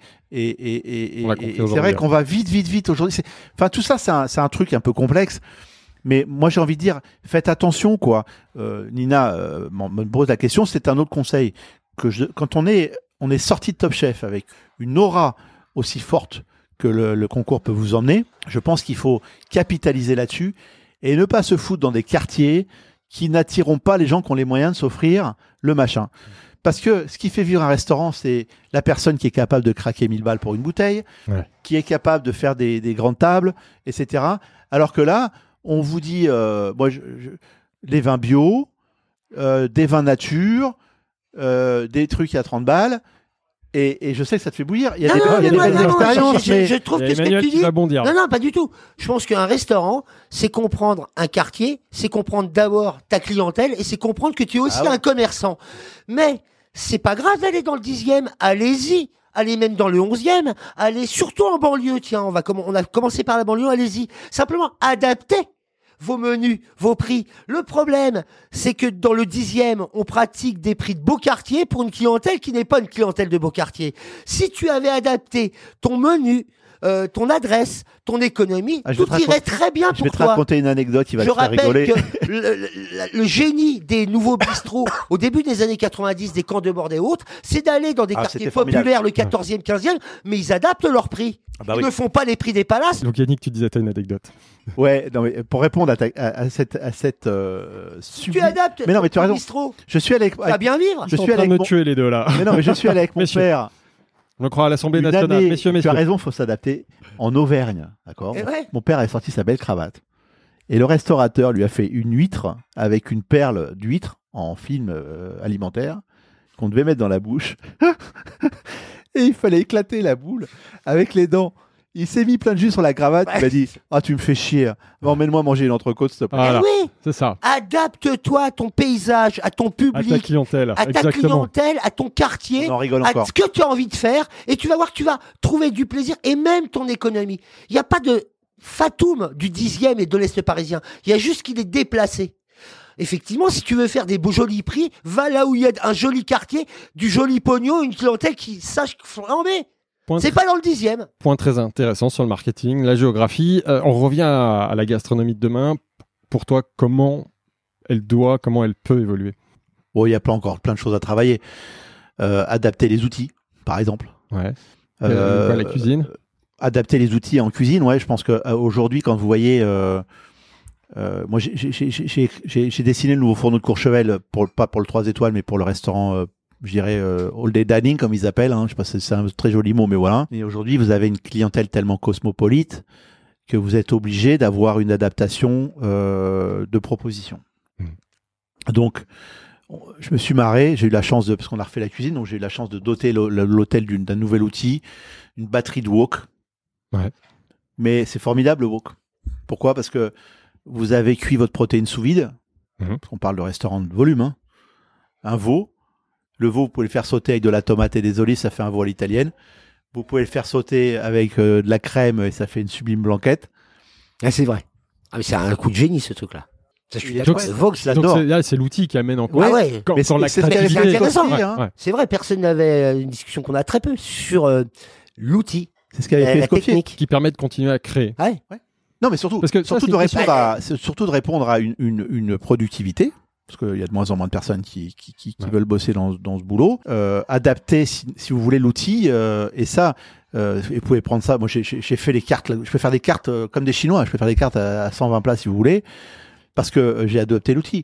Donc, le- Ça démultiplie tes- les ah mais c'est génial, ouais. vous avez le cuiseur à pâte, vous cuisez les pâtes, vous mettez dans le wok, clouc, clouc, clouc, clouc, et je peux faire une pâte à la chinoise avec de l'ail rôti dans mon wok, ou une pâte à la tomate, parce que j'ai la base de tomate. Donc le truc est orchestré sur des bases de sauce, encore une fois, on revient toujours au même, euh, et puis euh, évidemment dans moins de mesure.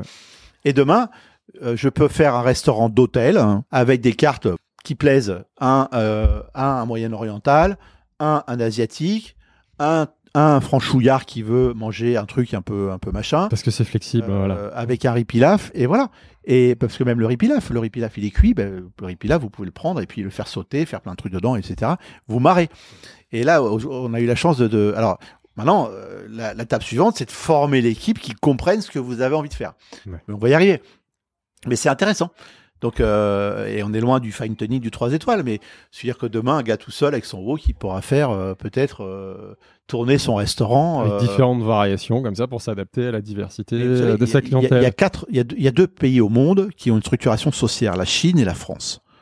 Mhm. Voilà. On a cinq sauces mères, les Chinois en ont quatre. Ouais. Enfin, maintenant, il y a plus les extractions, mais et regardez la diversité, la cuisine chinoise est la cuisine la plus diversifiée du avec la cuisine française du monde. Ouais. C'est un- fantastique. Il faut un outil qui permet C'est fantastique la cuisine chinoise. Ils ont tout inventé. Les ravioles, euh, les pâtes, la glace et tout. Donc, euh, le, le a dit, le 21e siècle sera associé, ne sera pas. Que- Question encore sur l'avenir. Quand tu avais posé une question à Gwendal Poulenec dans notre, euh, dans notre épisode consacré au Michelin, tu lui avais posé cette question en parlant de l'avenir. Tu lui avais dit est-ce que l'avenir de la gastronomie se jouera pas plutôt en salle? Parce que peut-être qu'en termes de créativité, on a tout fait. Est-ce que ça. Vous rendez compte le- ce qu'on a vécu ces dix dernières années en termes de créativité d'assiette toi, c'est- tu penses qu'il y a un plafond là ou est-ce qu'au contraire, quand Non, il n'y a jamais de que c'est plafond. euh, c'est un muscle, la créativité. Ouais. Quand on voit ce que l'être humain est capable de, de faire euh, pour détruire ou pour construire, c'est monstrueux. Donc, euh, il n'y a, pas- il y a pas de limite. Pas de limite. Les Nordiques sont en train de, re- de moi, je suis fou, fou d'histoire de cuisine euh, et avec l'analyse du cuisinier. Donc, euh, qu'est-ce que c'est que la cuisine nordique quand on la, quand on la décortique? C'est la cuisine que nous avons vécue en France à l'époque de la cueillette et de la chasse. Qu'une de la conservation. Oui, mais sur- surtout, surtout euh, l'antithèse de, de la, de la fine cuisine qui est sur le barbecue, Ah bah oui. la cueillette, le, le cueillette, la préservation, simple, pas de sauce, à part du beurre blanc Ouais. et des huiles. Ouais. C'est assez flagrant. Les mecs prennent des vinaigres qui transforment en gel. Ah oui, ça, ils sont Euh, obligés. des beurres vu blancs dans ils n'ont pas le Ouais, choix. du ils mettent long, des, la ils mettent des ouais. huiles. Et moi, j'ai eu une conversation avec René Redzepi à l'époque, était très intéressé par le travail qu'on a fait sur les extractions. Il m'avait dit, franchement, euh, bah, c'est là-dedans qu'on évoluera, c'est sûr. On évoluera dans la sauce. Et ça m'a fait plaisir parce que ça veut dire que les mecs, il arrive au bout d'un truc euh, qui, qui, le- renvoie finalement à, un truc. Moi, avec Joël, on a eu des conversations là-dessus. Il me dit, c'est terminé la sauce, ça sera le bouillon à l'avenir. Je fais, Joël, tu te trompes. Il fallait oser lui dire, tu te trompes à Joël quand même. Ouais. Et, euh, et je pense que j'avais raison. L'évolution pâtissière. Alors moi, j'ai pas encore inventé de nouvelles pâtes, j'ai pas trouvé. Non, mais c'est vrai. Pâtisserie, pâte. Euh, je sais pas faire. Euh, feuilletage, euh, c'est tou- toujours les mêmes bases. Pourtant, je cherche, hein, je réfléchis. hein. Pourtant, j'y suis pas arrivé. Mais ce qui va faire évoluer un dessert, qu'est-ce qui va faire évoluer une glace? C'est la sauce. Finalement, une, une sauce anglaise, vous mettez dans une turbine. Donc, si on Mhm. met une, glace, une sauce différente, la glace sera différente. Dans un chocolat, on a sorti la marque Aleno Rivoire. Moi, ça m'intéressait pas d'arriver sur le marché du chocolat pour faire comme les autres. Je suis arrivé avec mes fruits confits sans sucre, je suis arrivé avec mes extractions que je mets dans les chocolats. Ouais. J'ai inventé la nouvelle ganache. Pour ça que Et qu'à l'époque, quand j'ai fait mon CAP, les mecs me disaient Mais jamais d'eau dans un labo, malheureux. Jamais il faut faire entrer d'eau dans un labo de chocolat. Jamais, jamais, jamais. Alors, on a été éduqués par l'époque du oui chef. Alors, on faisait comme ça oui Non, chef, oui chef, oui chef, oui chef. Aujourd'hui, on est dans une époque formidable où tout le monde est, est complètement wild et libre. On peut Pas les- réinventer, comme on disait tout à l'heure. Ouais, Il faut, Il va falloir remettre un peu de structure à tout ça pour dire aux sans gars se perdre, sans se perdre, bien sûr. euh, les gars, euh, je pense que ça serait peut-être mieux, et ça, c'est pour ça qu'on a besoin des grandes critiques. Moi, je Pour pense nous aiguiller. faut dire oui, chef, euh, jusqu'au jour où, parce que tu as pris le temps, et l'époque était un peu pressée, un peu précipitée, oui, chef d'abord, pour un jour dire oui, chef, mais. Ouais. Mais pouvoir dire mais, faut encore, faut-il avoir eu les fondamentaux? euh, Parce que tout ce que tu racontes, on le voit bien durant ces deux heures d'émission, c'est que tu pourras un jour dire mais. Euh, t'inscrire en antithèse si tu as appris ça. Ouais. Attention à une époque qui euh, veut tout de suite passer au mais, Ouais. sans avoir dit oui. Ah, ça, ça marche pas. Ils sont pressés. Si on parle encore de l'avenir, est-ce que les chefs doivent être plus engagés? Nous, on a, on a travaillé sur le restaurant carré. Restaurant carré, Ouais. c'est-à-dire C'est-à-dire qu'on a appliqué une méthode quaternaire au restaurant. Alors, c'est quoi la méthode quaternaire? C'est une méthode consciente de ses environnements. Pas de son environnement, de ses environnements. D'accord? Moi, j'ai j'ai appris le business en, en- en- en construction trinaire. La- L'actionnaire est content, le personnel est content, le client est content. Déjà pas mal. Oui. Mais ça suffit pas. Sauf que ça suffit peut pas tourner rond. Pourquoi? Parce que généralement, on ne peut pas dire qu'ici le client soit mécontent. Au contraire, on est dans l'excellence. L'actionnaire, bon, il se démerde, il fait. Et puis le personnel est jamais pleinement satisfait parce qu'il manque quelque chose. Et ce quelque chose qui manque, c'est quoi? C'est, justement de prendre conscience des environnements et ce qui se passe autour du restaurant et en dehors, hors les murs, on va dire. Alors je vais vous dire quoi? On est 170 ici, ça commence à être une belle entreprise. Moi, j'ai été éduqué en disant Ouais, tes emmerdes, tu les laisses en dehors du boulot, tu fermais ta gueule, tu allais bosser, tu repartais. Donc là, aujourd'hui, je- j'ai appliqué le système Joël Mazar. Joël Mazar, c'était quoi hein? C'était Pause Je Café. connais pas, vas-y. Et Pause Véronique Café, Jeannot. Véronique Jeannot. Et c'était déjà tellement moderne. Et donc, elle était médiatrice entre ces jeunes Une série télévisée. hein. Ça, faut regarder, hein. Bah, là, l'actrice, je connais. mais- Il faut regarder, hein. Il faut regarder Pause Café. Je sais pas où il Elle va est nous. médiatrice dans un C'est juste, lycée je euh, sais pas, professionnel. je sais pas du tout où il va nous emmener, mais euh, je, Ah ouais. je- je t'écoute. Ben, je vous emmène dans la transformation de la banlieue qu'on connaît aujourd'hui, qui était complètement... Dé... Moi, je suis en banlieusard, donc je peux vous en parler comme il faut de la banlieue. hein. Je veux dire, je, On l'a je- compris. je- ouais. je, je- où ça a brûlé la dernière fois au pâquerette, j'y ai vécu. C'était pas les pâquerettes euh, d'aujourd'hui. Hein. Euh, C'était déjà compliqué. Et il y avait une médiatrice qui permettait aux jeunes générations de parler au proviseur de l'école. Elle était là au milieu. Elle n'était pas de la génération. Elle, était entre deux. Plus vers les jeunes que vers les vieux.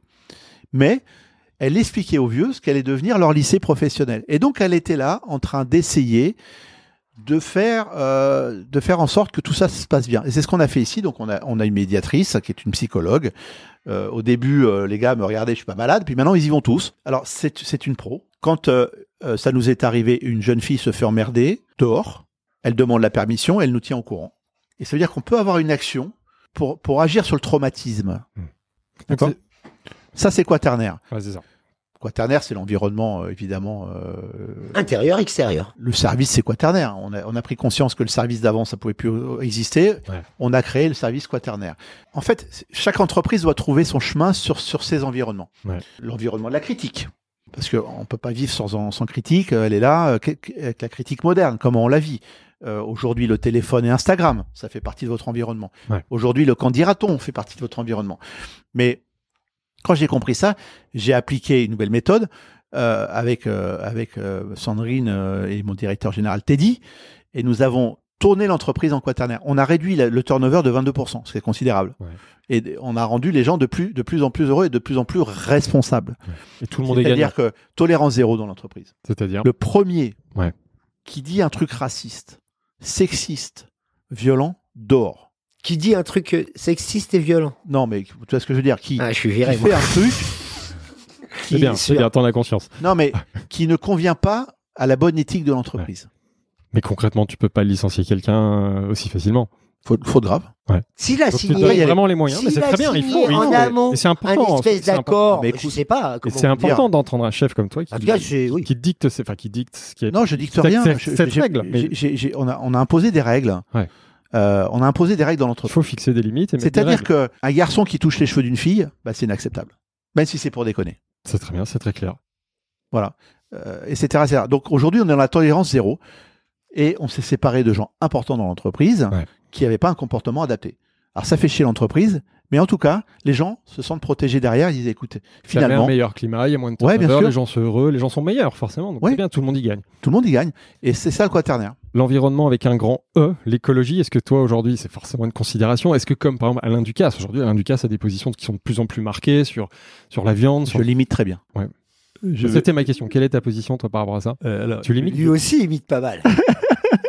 non Toi Ducasse, Ah, il imite oui, pas mal, je trouve. Non, mais Est-ce que toi il- aussi, il- il- non, que- non, mais il a fait des choses extraordinaires euh, sur. euh, bon, des- des- alors, Escoffier a inventé le métier qu'on fait de développement.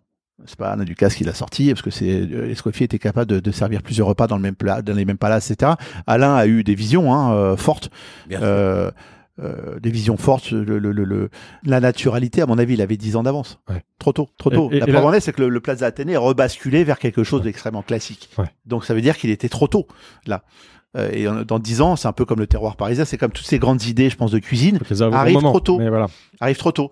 Euh, mais en tout cas, il, il a, il a ses convictions, c'est quelqu'un qui lâche rien, c'est quelqu'un qui, qui, qui va au bout de ses convictions et qui, qui quand même fait, fait bouger les choses.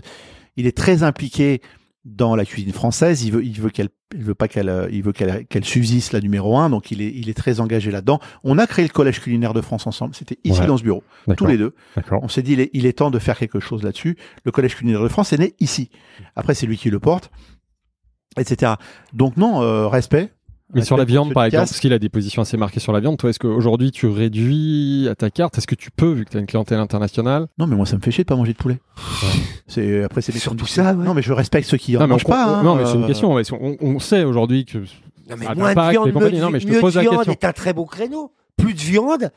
Et c'est le même personnage qui te dit qu'il veut défendre la cuisine française. Il a jamais dit plus de viande. Non, réduire. En ce moment, Non, il, devient pas- de plus en plus radical. Dans trois semaines, il est vegan. Dans quatre, il tape la gueule de toutes les bouchées. Ouais. Dans ouais, cinq, ouais. il sait plus où il est. Toi, par rapport à ça, t'es pas, t'es pas aussi. Mm, Non, je suis Engagé. moi, moi, je suis engagé dans. Vous savez, alors l'écologie, elle peut revêtre plusieurs. euh, quand on parle de préservation des fruits par le confit, c'est c'est déjà un acte écologique puisque on prend des, des, des, des, des fruits en été, euh, on les préserve sans. Euh, et puis le reste du temps, le, le truc est conservé sans, sans énergie. Voilà. C'est déjà on un les- geste on- on- écologique. voilà, on les cultive en saison. moins. Quand on fait euh, le nouveau service, c'est un geste écologique puisque on ne commande plus que ce qu'on produit. Donc on est, euh, moi j'ai parler d'argent, on a baissé les ratios euh, extraordinaires. Donc j'ai fait finalement en sorte que mon restaurant, tout le monde m'a m'a toujours dit trois étoiles, c'est pas rentable. Nous on est devenu rentable grâce à ça. Ça allait de mes- bah, Non, mais c'est attends, bien, il faut le dire, allait. il faut, c'est important. Et, quand tu me parlais, l'autre fois, j'ai discuté avec Olivier Belin qui me dit Ouais, mais moi, je peux pas faire ça. J'ai dit Bon, viens, on va s'asseoir. Combien de temps tu passes sur Instagram dans la journée? Il me dit J'ai pas une heure. Bah, j'ai arrête et appelle tes clients. Ah ouais, c'est pas con.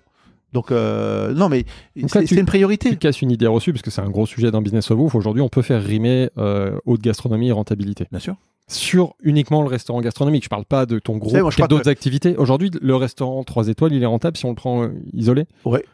Oui, euh, Important de le dire. euh, oui, euh, il peut être rentable à partir du moment où on réfléchit ses actes et ses gestes. de, gestes de, de, de, de, consommation. Ouais. Euh, et, et moi, j'ai pas. Tout le monde a augmenté ses prix. J'ai pas bougé mes prix. Pourquoi? Parce que je suis encore dans mon dans mon dans mon dans Ratio. mon dans mon ratio de, de rentabilité, donc j'ai pas j'ai pas raison d'y être encore plus cher et encore plus haut. C'est déjà suffisamment cher. Et je pense que même l'avenir du 3 étoiles, ça sera dans la diminution des prix. Des prix? Hmm. D'accord. Ah, de toute façon, ça c'est certain. Parce qu'après, c'est la stratosphère, c'est le Plus, soleil. per- plus personne peut se payer. Donc là, de toute façon, Non, mais ça veut euh, dire- je vois pas comment après. Posez-vous la question. Enfin, Po- Positionnement prix, ouais, en prix, parce que. euh, on et est ça à combien les. 380 euros le, le grand grand menu. C'est loin d'être euh, les trois étoiles les Non plus mais, de euh, Paris. hein, si y vous, si- des- non, non, mais si vous ramenez ça à l'assiette, ça, ça coûte rien. Euh, à Londres, Ça on m'a surpris, ouais, en effet. euh, C'est globalement, hein, trois étoiles. euh, je vais pas dire non, mais- euh. C'est très cher, mais effectivement, vu le prix cher, hein, stratosphérique aujourd'hui des étoilés à travers le monde, euh, on est dans un prix, euh, j'allais dire, qui est juste. Était rentable. Cher, mais juste. Et- rentable même avec trop cher. Parce qu'il y a de l'efficacité, parce que. Je pense qu'on est même trop cher. Mais on y viendra. Mais euh, baisser ses prix, c'est quoi? C'est aller chercher des produits qu'on n'utilise plus. Regardez aujourd'hui que- quels sont les champignons que vous trouvez sur les cartes? Alors Régis Marcon euh, le fait très bien. Mais moi, dans le temps, quand je bossais euh, la première fois au Meurice, il y avait un garçon qui arrivait d'Auvergne avec sa CX 6 roues. Et on avait mais, euh, des champignons. Ça coûte rien, les champignons. Partout sur la table. Il y avait de tout. Il y avait des, des pieds de mouton, il y avait des trompettes de la mort, il y avait ceci, ça. Regardez les cartes aujourd'hui, même chez moi, hein. Cep, Girol, Mm. machin, machin. On est. Alors, moi, j'ai fait l'étude. J'ai. Vous allez me prendre pour un taré. J'ai euh, fait la liste de tous les produits qu'Escoffier utilisait à l'époque. Tu dors la nuit? Parce que j'ai l'impression que tu es Ouais, tout le temps en train de réfléchir. Ouais, mais euh, bon, c'est génial. Je fais mes choix. Ouais. Euh, Ah 5000 Combien de produits recettes. alors Combien de produits? Alors, 5000 recettes 5000 recettes, Escoffier. Et j'ai pris en face 5000 recettes de chefs contemporains. Ouais. D'accord? On utilise 27% de ce qu'il utilisait. Langoustine, bar, homard, machin, machin, machin. Donc on tourne Il y a tout le plus temps sur les d'amourette. mêmes produits. Il n'y a plus de cervelle. Il n'y a plus de pieds. Mais là, on arrive à un nouveau chapitre, c'est qu'il faut aussi, euh, mais ce sera la Mais la suite. guerre arrive, les gars. C'est tout le euh. Ouais, mais c'est tout le Il va combat falloir aussi. qu'on euh, réapprenne à manger un agneau. hein. euh, ouais, mais tout le prochain combat, c'est aussi l'éducation, parce que tout ce que tu défends, va falloir l'apprendre dans les écoles hôtelières. Tout Ouais. ce que tu racontes sur la gestion du restaurant au carré, comment on appréhende la critique, comment on appréhende les réseaux sociaux. Enfin, pour ma retraite. Tout cela n'est pas raconté dans les écoles hôtelières ni dans les écoles cuisinières. Donc il y a tout un travail à faire là-dessus. Et puis, tu parlais pour manger de la cervelle. Mais pour déguster de la cervelle, encore faut-il avoir appris à en manger. Autrement, c'est terminé, tu n'en mangeras pas. Donc c'est aussi tout ce travail qu'il faut faire. On en revient toujours du- à l'éternel euh, question de l'éducation. J'ai été éduqué avec du... parce que Nestlé sponsorisait les écoles hôtelières. Et moi, quand je... on me disait va chercher la sauce, euh, j'avais des poudres sur, la... sur les étagères. C'est comme ça que les mecs vivaient. Euh, donc il y, a- y y eu tout ce mouvement-là. Moi, je pense que le, le, le, le, le- de toute façon, on est en train de s'en prendre une belle. Je sais pas si, enfin, on le sait. On est en train de s'en prendre une sévère. Et écologiquement, Ouais. euh, la planète est en train de nous rejeter. Et humainement, avec toutes les guerres qui sont en train de se. Donc, on- moi, je pense qu'on est à l'aube d'un gros bordel. Mhm. D'accord? Donc, on va réapprendre à, à, à, faire attention à ce qu'on achète et ce qu'on et ce qu'on machine. On sera très content de trouver un riz de veau, un bout de cervelle sur le côté de Eh oui. l'agneau. Manger, euh, voilà, Du machin. euh, Mais regardez, on gaspillera euh, aujourd'hui- et d'ailleurs, on moi, je regarde, je regarde comme tout le monde les choses. Regardez la quantité de caviar que les gens utilisent. Alors qu'il n'y a plus un seul. Il y a beaucoup caviar. d'élevage. Voilà. Mais c'est impressionnant. Ouais. Il n'y a pas une recette sans caviar aujourd'hui. C'est fou. Moi, l'autre fois, je me suis fait tout Copenhagen. J'ai fait tous les restaurants de Copenhague avec des potes. Jusqu'au dessert, on avait caviar. J'ai à un moment donné, les mecs, vous avez pété les plombs. Caviar en dessert, à chocolat blanc. Époque qui se dit rebelle. Époque qui se dit bohème, il dit, époque qui Tu se dit révolutionnaire, mais qui va prendre la vieille matrice du bourgeois aristocrate qu'est le caviar.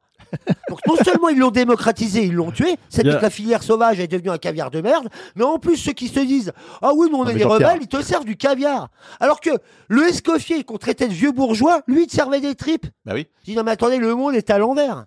Bah oui, Il parce à que l'envers, il y a- il y a il est du- monté il y a- à l'envers. il y avait une conscience, euh, une conscience du produit et de la valeur du produit. Tu dis Escoffier aujourd'hui, il est dix fois plus libertaire que le dernier des livres de cuisine de n'importe quel che- chef tatoué, rasé, piercé. Moi, j'ai fait le, avec mes skis, euh, j'ai descendu tous les restaurants de, de, d'altitude à Courchevel.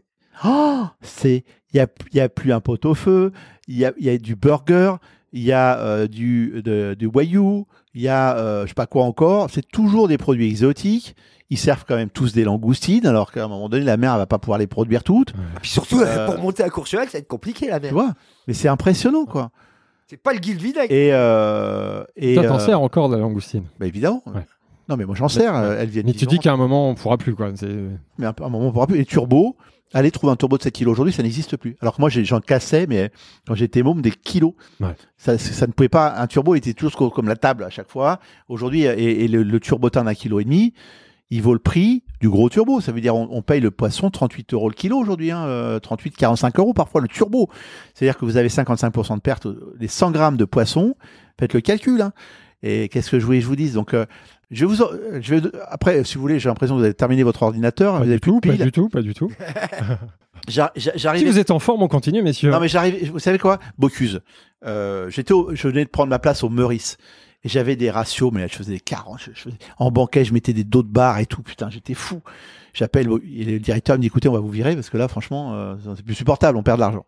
J'appelle Paul. J'ai dit Monsieur Paul, euh, envoie-moi tes cartes. Bon, prends le train, descend. Il était derrière. Euh, Ce qui m'a touché, c'est qu'il avait un dessin que Thomas avait fait pour le Bocuse d'or derrière lui.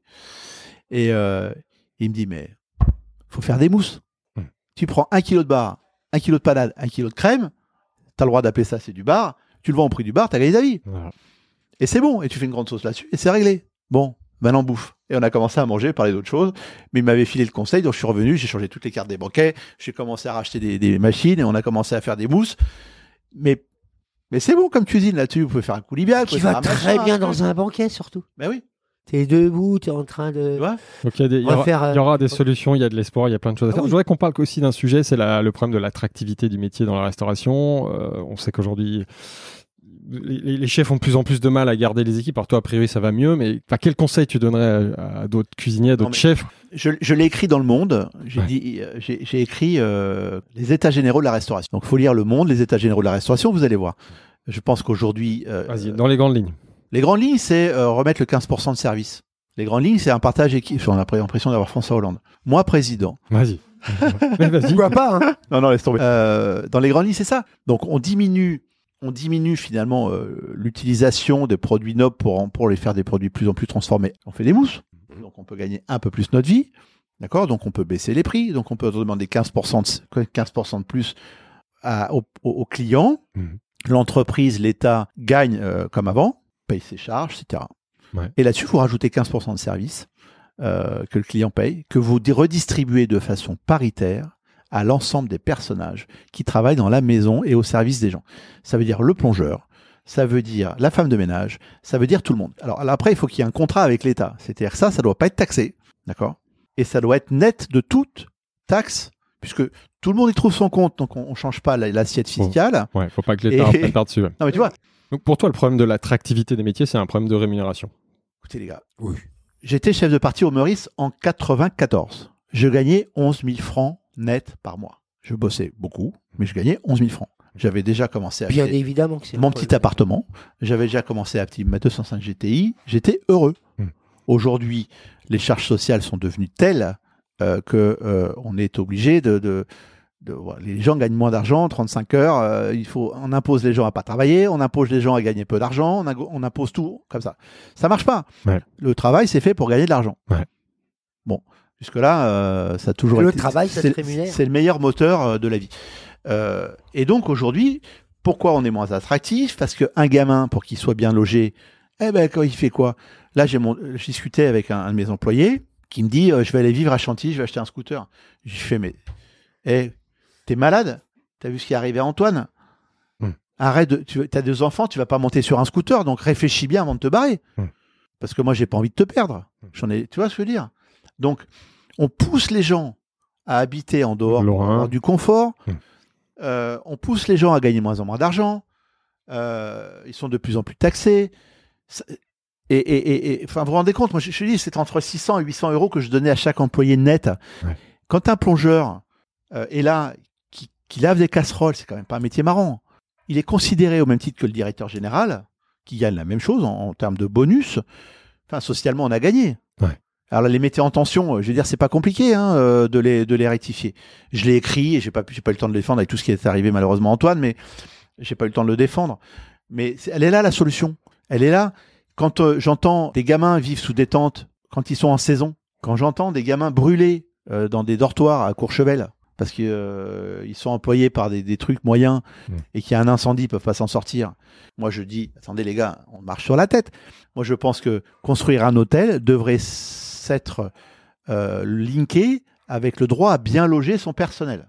Ouais. Et de le tenir en sécurité. Ça fait partie des quatre points dont tu parlais, c'est que l'entreprise doit intégrer Bien sûr. le, le bien-être a la de chance son de salarié. travailler. Nous, quand on travaille avec dehors on a la chance d'être a- appuyé sur un bel actionnaire qui, lui, a, a conscience de ça et que il- qui te donne les moyens. Non, il avait réfléchi. Simplement, il- C'est pas a. C'est pas une question d'argent. Ouais. Il fait attention à ce que chaque, euh, on a organisé euh, avec la commune euh, euh, des transports euh, et donc les gamins, parce que vous vous rendez compte qu'un gamin qui sort en boîte de nuit, qui est un peu picolé, qui s'endort sur le bord de la route, il finit congé, hein, à moins 40 en montagne. Ouais. Ah. Et il y en a eu. Donc, euh, pour moi, l'avenir, il est là. L'avenir, il est de dire, OK, on va mettre tout ça à plat. On va, on va. Moi, j'aimerais savoir où passent ces 300 millions d'euros euh, de taxes d'apprentissage qui n'arrivent pas dans les écoles. Ça va où? J'aimerais savoir. Mhm. Parce que moi, je paye ça. Je paye une taxe, j'aimerais bien savoir où ça va. Donc là, on cherche 300 millions. Mhm. On pourrait aider les gamins à se loger à côté, quand même, avec 300 briques. À leur prendre un petit studio et leur donner de quoi, tu vois. La question, c'est pas est, la- étonnant la, que les- question est posée. Essayons euh, de voir comment euh, on peut créer des foyers. Euh, Escoffier a fait des foyers. Voilà, c'est le premier. à- Escoffier a créé la, mutuali- la mutualité, la mutuelle des cuisiniers de France. Merci. Il faut accompagner les professionnels, c'est ça? Mais non, mais les mômes, les mômes, il faut leur donner des chances d'être en sécurité, de leur donner un avenir et de formation. Euh, c'est tout. C'est pas très compliqué. Enfin, envoyer des gamins prendre, euh, surtout, surtout aujourd'hui, euh, une jeune femme dans le métro à une heure et demie du matin, euh, ça marche pas. Enfin, c'est, suicidaire. Donc, euh, je sais pas. Les, moi, je pense que des, des, des, des arrondissements extrêmement riches comme le 8e euh, et autres devraient s'organiser parce qu'ils vivent de quoi?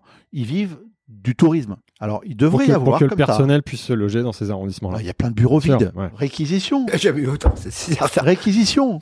Bah, c'est int- c'est intéressant parce que ce sera une partie de la réponse. Euh, J'ai une, une petite note euh, agréable avec un deuxième témoignage de quelqu'un que tu vas reconnaître. Hello Yannick, Facile. comment ça va? C'est Alessandra Montagne. Voilà, elle se présente. Euh, J'ai une question que j'ai toujours voulu te poser. Est-ce que tu peux me raconter, s'il te plaît, quel est ton plus beau souvenir avec tes équipes en cuisine? Un souvenir que quand tu, tu y penses, tu as encore envie de rigoler ou ça t'émeut encore, quelque chose euh, qui t'est arrivé euh, et que tu te dis, euh, oh là là, mais qu'est-ce que c'est bien d'avoir une équipe comme ça? Qu'est-ce que je suis content? Qu'est-ce que je suis heureux de faire ce métier? Euh, Raconte-moi, s'il te plaît. Bisous Euh, Il y, a un souvenir, il y a un souvenir, euh, évidemment, quand Antoine était encore là et quand tu as été chercher trois étoiles à Courchevel. Ça, ça t'a ça t'a particulièrement aimé. On imagine. On a des questions de clôture. Moi, j'aimerais juste entendre. j'ai- J'ai deux questions rapides. C'est bon, les enjeux pour le groupe. On m'a parlé de l'avenir global euh, de la gastronomie. Les enjeux pour le groupe euh, Yannick Aleno pour l'avenir.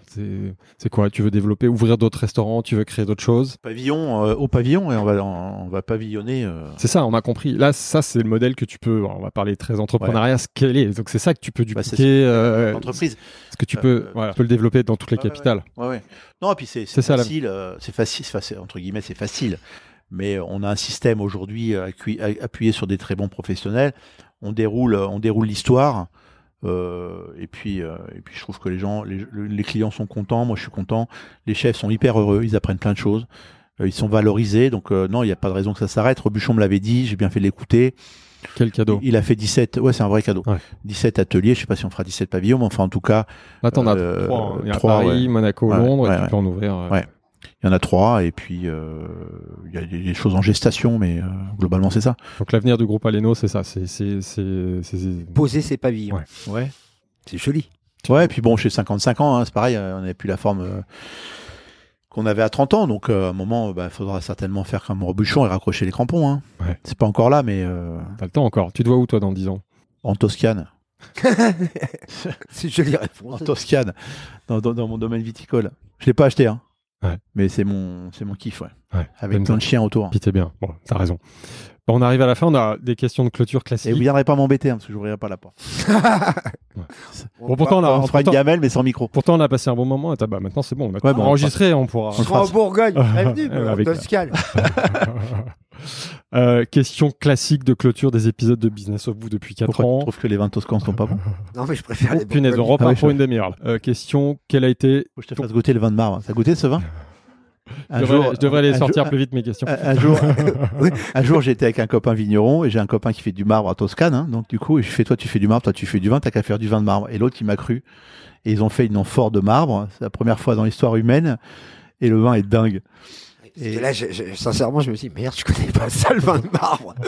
Je commençais à me dire, qu'est-ce que je réponds T'as encore plein de Ah choses non, à découvrir. Ah, mais tu vois, bah, je viendrai alors. Euh, Cab- Cabernet Sauvignon, tu vas voir la, la tension que ça donne. La pierre étant vivante, Bah oui, la pierre, elle, c'est- elle- elle donne une énergie Oui. au vin de fou. Il nous a dit que la porte serait fermée, mais j'ai compris qu'elle était en train de s'ouvrir, donc ça va, ça me rassure. Eh oui. Voilà. Bon, question de clôture, quel a été ton. Bon, là, on fait un gros dézoom sur ta carrière. Quels, quels ont été tes plus gros échecs, apprentissages et tes plus grandes fiertés, réussites Pas facile, il y en a Si, beaucoup. parce hein. que des échecs, il y en a eu plein. euh, des conneries, j'en ai dit plein. euh, Lesquels, c'est lesquels pas fini. Non, mais voilà, euh, c'est une histoire humaine. euh.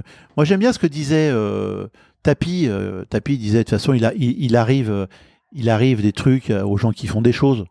Donc, il, il- il m'est arrivé plein de trucs, euh, des échecs, des succès, des déceptions, des rencontres formidables. C'est partie de la vie. Donc, Il y a que ceux qui ne font rien qui font pas de conneries, comme on dit souvent. Et ta plus grande réussite, ta plus grande satisfaction aujourd'hui à cin- enfants. à 55 ans ouais.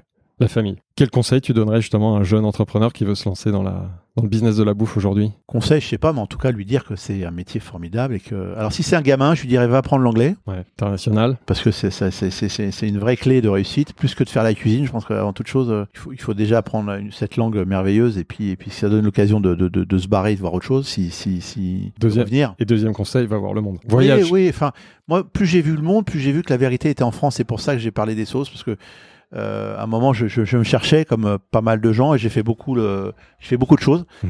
Et, euh, et plus je regardais la cuisine des autres, plus je me disais c'est pas celle que je dois faire en fait. Ouais. C'est pas moi. Donc euh, c'est important de regarder le monde pour. Euh, je sais plus qui disait, il faut revenir avec des yeux nouveaux Mm. euh, quand on va voir le monde. Mm. Euh, donc On va très curieux. Qu'est-ce que tu dirais au jeune Yannick Aleno de 15 ans? Parce qu'il y en a. Enfin non, mais je je je je, je, je- pas la prétention d'avoir mon clone, hein, mais. euh, Imagine. Si Non, tu pouvais parler à... Non, mais je, je sais pas. Si je dirais Mallory, je vois un garçon comme ça, je pense qu'il a, euh, franchement, euh, il y en a certainement d'autres, hein, mais euh, puisqu'on parle de lui depuis tout à l'heure, Ouais. il a un truc qui est touchant, c'est ce garçon. Ouais. Il a, sa cuisine est touchante, le garçon est touchant. Quel conseil tu, lui donnerais justement, à lui en particulier alors, pour la suite de, de sa carrière? Bah, je pense qu'il est, les conseils, je suis pas sûr qu'il en ait besoin parce que je trouve qu'il a, il a le bon chemin. L'autre fois, je discutais avec Mohamed Cheikh, un, autre jeune de, de- que j'ai- que j'aime bien, qui était un bon copain d'Antoine et tout. Et je dis, écoute, pour moi, avoir, pour moi, ayant travaillé au Maroc et d'avoir euh, finalement euh, fait un gros travail sur la cuisine marocaine, parce qu'on a, on a, je pense qu'on avait livré quelque chose d'unique. À la Mamounia? Non, c'est pas la Mamounia, c'était à, Euh, Royal. Ouais, Ouais, bon, je- Et à l'époque, euh, troisième. ouais. Mon, Poufo. mon le, le- le propriétaire, euh, le roi du Maroc, euh, la consigne était de, de- de- finalement de d'amener la noblesse de la cuisine française à la cuisine marocaine, qui est une époque que nous avions vécue, puisque la cuisine française euh, bourgeoise est devenue cuisine française commerciale. Hmm. Et l'idée, c'était de faire de cette cuisine bourgeoise une grande cuisine marocaine. Ouais. Donc on est parti sur des extractions de racines, euh, euh, on a appliqué les mêmes réflexes et tout. Et je pense que on avait fait les, les, le pain frit comme ça avec le, le, le pilon de sel, euh, avec euh, le- le- la coriandre et le cumin qu'on mettait sur le pain chaud, qu'on mangeait avec cette gelée, c'était dingue. Mm. Mais c'était marocain dans le goût. Et, et je disais euh, à Marocain, à, à, à Mohamed Cheikh, pardon, tu es algérien, je pense que dans tes racines, tu dois pouvoir donner à Paris euh, quelque chose de dingue. Et, et, et je trouve dommage que le, moi je m'attendais au restaurant comment ça s'appelle qui était sur le toit de l'Institut du monde arabe parce que attention la, la cuisine ottomane c'est extraordinaire hein. Mm. il y a des choses exceptionnelles je m'attendais à avoir un truc très tellement pointu et puis euh, j'avais dit d'ailleurs à, à, à Jamel tu devrais l'appeler la tour d'Argan hum. Oui, Vu la proximité avec la pas tour d'argent, tu vois et, euh, et ça aurait il est en marketing. hein. ça, ça aurait été une table extrêmement intéressante si euh, euh, le curseur marocain adapté au marché français, tu reviens à ce que tu Ouais. disais tout à l'heure, pouvait faire un énorme carton de réputation. Mm. Franchement. Et, et si j'ai un conseil à donner, parce qu'aujourd'hui on est dans- on, on est dans ce brassage culturel, ethnique et tout, et il y a des, euh, moi je, je on, on a de- on a combien de- 36 nationalités dans la maison Mm. ici. Et, et, et donc ça, c'est forcément, une force, c'est une richesse. bien sûr. Mhm. Sans Et- compter les Bretons. Sans compter les Bretons. Mais c'est ce que j'ai vécu euh, quand je vivais dans les banlieues. Moi, quand, quand on était, euh, quand on était à- au quatre chemins, euh, euh, j'étais le seul Français de souche, on va dire. Euh, mais c'est la vie qui est comme ça, et, et c'est, ça doit être un avantage. Et il faut tourner ça à son avantage. Et Mohamed, qui, est- qui est algérien, je lui dis, écoute, ne singe pas ça, va chercher dans ce que faisait ta mère. Si tu veux, on en discutera et on en parlera. Peut-être je pourrais te donner des combines pour t'en sortir avec ça, parce que je l'ai déjà fait avec la cuisine marocaine. Et quand on n'a pas de frein, et qu'on se dit, vas-y, j'y vais, et qu'on on- un méchoui, c'est exceptionnel. C'est exceptionnel. Tant faut, faut-il appliquer des, des, des, des réflexes. euh, Alors j'avais fait un couscous avec des merguez de homard. Et là, le Marocain avait fait, chez nous, on met pas de merguez dans le couscous. Voyez-vous, c'est une grosse erreur. Mais j'arrivais tout vierge de. Moi, C'est j'arrive. pas grave. Mais Il c'était preuve, il y il faut- avait le dialogue, il dit Bien non, pas sûr. ça, et puis tu Il corriges. faut connaître. et voilà. C'était drôle. faut-il encore une fois oser. Tu vois Quitte à faire l'erreur. si Et merguez de homard. J'étais fier de mon truc. Et, et, et, et- et le mec du, du royaume me dit non, euh, on met pas de merguez chez nous. Ça, c'est tunisien, mon ami. En plus, en plus. J'avais été deux fois dans ma vie au Maroc. Avant-dernière question du podcast, est-ce que tu as un cadeau pour euh, les auditeurs qui sont arrivés jusque-là Un bon plan bouffe à partager Ah ouais, ouais, j'en ai un beau. euh, allez, allez, allez goûter. Alors, euh, aujourd'hui, tout le monde fait attention à son poids, on fait gaffe à tout. euh, on a créé les chocolats sans sucre. On est la première à travailler avec zéro sucre, même dans les couvertures. Donc, le cadeau, c'est aller vous faire plaisir et sans grossir. D'accord. Bah, je- Euh, on est là pour parler de business Bah ou pas non vas-y, euh, vas-y, vas-y. C'est le podcast, On a parlé de cuisine jusque-là, on va parler de business maintenant. Bah, avec plaisir. 6, millions de diabétiques en France. Alors, on n'a pas créé ça pour les diabétiques, mais aujourd'hui, les, les- les diabétiques ne peuvent pas manger de chocolat parce que dans le chocolat, généralement, il y a entre 20 et 50% de sucre. Ouais. Donc, euh, c'est impossible pour des gens qui ont des problèmes de diabète. Donc, euh, voilà, il peut se faire plaisir. Et euh, dernière question dans ton réseau d'entrepreneurs du business de la bouffe, est-ce que tu nous recommanderais Qu'est-ce que tu nous recommanderais comme invité? Sachant qu'on a déjà eu pas mal de chefs. Bon, mais... Alain Passard, vous m'avez dit que Ouais, vous ouais. faisiez venir. Non, je pense que vous devriez parler à Michel Guérard. Ah ouais. Ça serait intéressant parce qu'il n'est pas éternel et il a plein de choses à raconter, ce monsieur. Il faut immortaliser tout ça comme on vient de le faire pendant trois Ouais, heures. vous savez, moi j'ai regretté de ne pas pouvoir euh, euh, un jour rencontrer Jean Delaveine ou euh, Alain Chapelle. J'aurais adoré qu'il me file ses combines. Delaveine n'a même pas écrit un bouquin. Alors que c'était le, le mycologue euh, le plus averti, Euh, il a formé Roland Quel Durand, Robuchon, Michel et, Garard. et, et quel gâchis que ça, Ils avaient ça trop de pudeur à l'époque. non, non, je pense pas. Moi, je suis pas sûr. Je pense qu'il y avait aussi un. Ils s'en foutaient, mais il y avait aussi un mélange de ou pudeur. Manière qui avait dit euh, pour ses trois étoiles euh, qu'il fallait changer les toilettes au con Ah oui, oui. C'est oui. Manière ou c'est. Non, non, c'est c'est de la veine, je crois. Ah ouais? C'est de la veine. Il avait les toilettes à fond Ouais. cours et on lui avait dit si vous voulez trois étoiles, monsieur, faut changer vos, vos toilettes. Il fait écoutez, si vous venez ici pour autre chose que manger, c'est pas la peine de venir. c'est intéressant. C'est le mot de la fin. Bah, ce sera une très belle conclusion. Merci beaucoup Yannick. Merci Emmanuel. Merci. C'est moi. À très bientôt. Si le podcast vous a plu, n'hésitez pas à vous abonner à Business of Bouffe sur votre appli audio et à partager l'info autour de vous. Vous pouvez aussi nous laisser 5 étoiles sur Apple Podcast ou Spotify, c'est important pour nous aider à gagner de la visibilité. Merci et à très bientôt.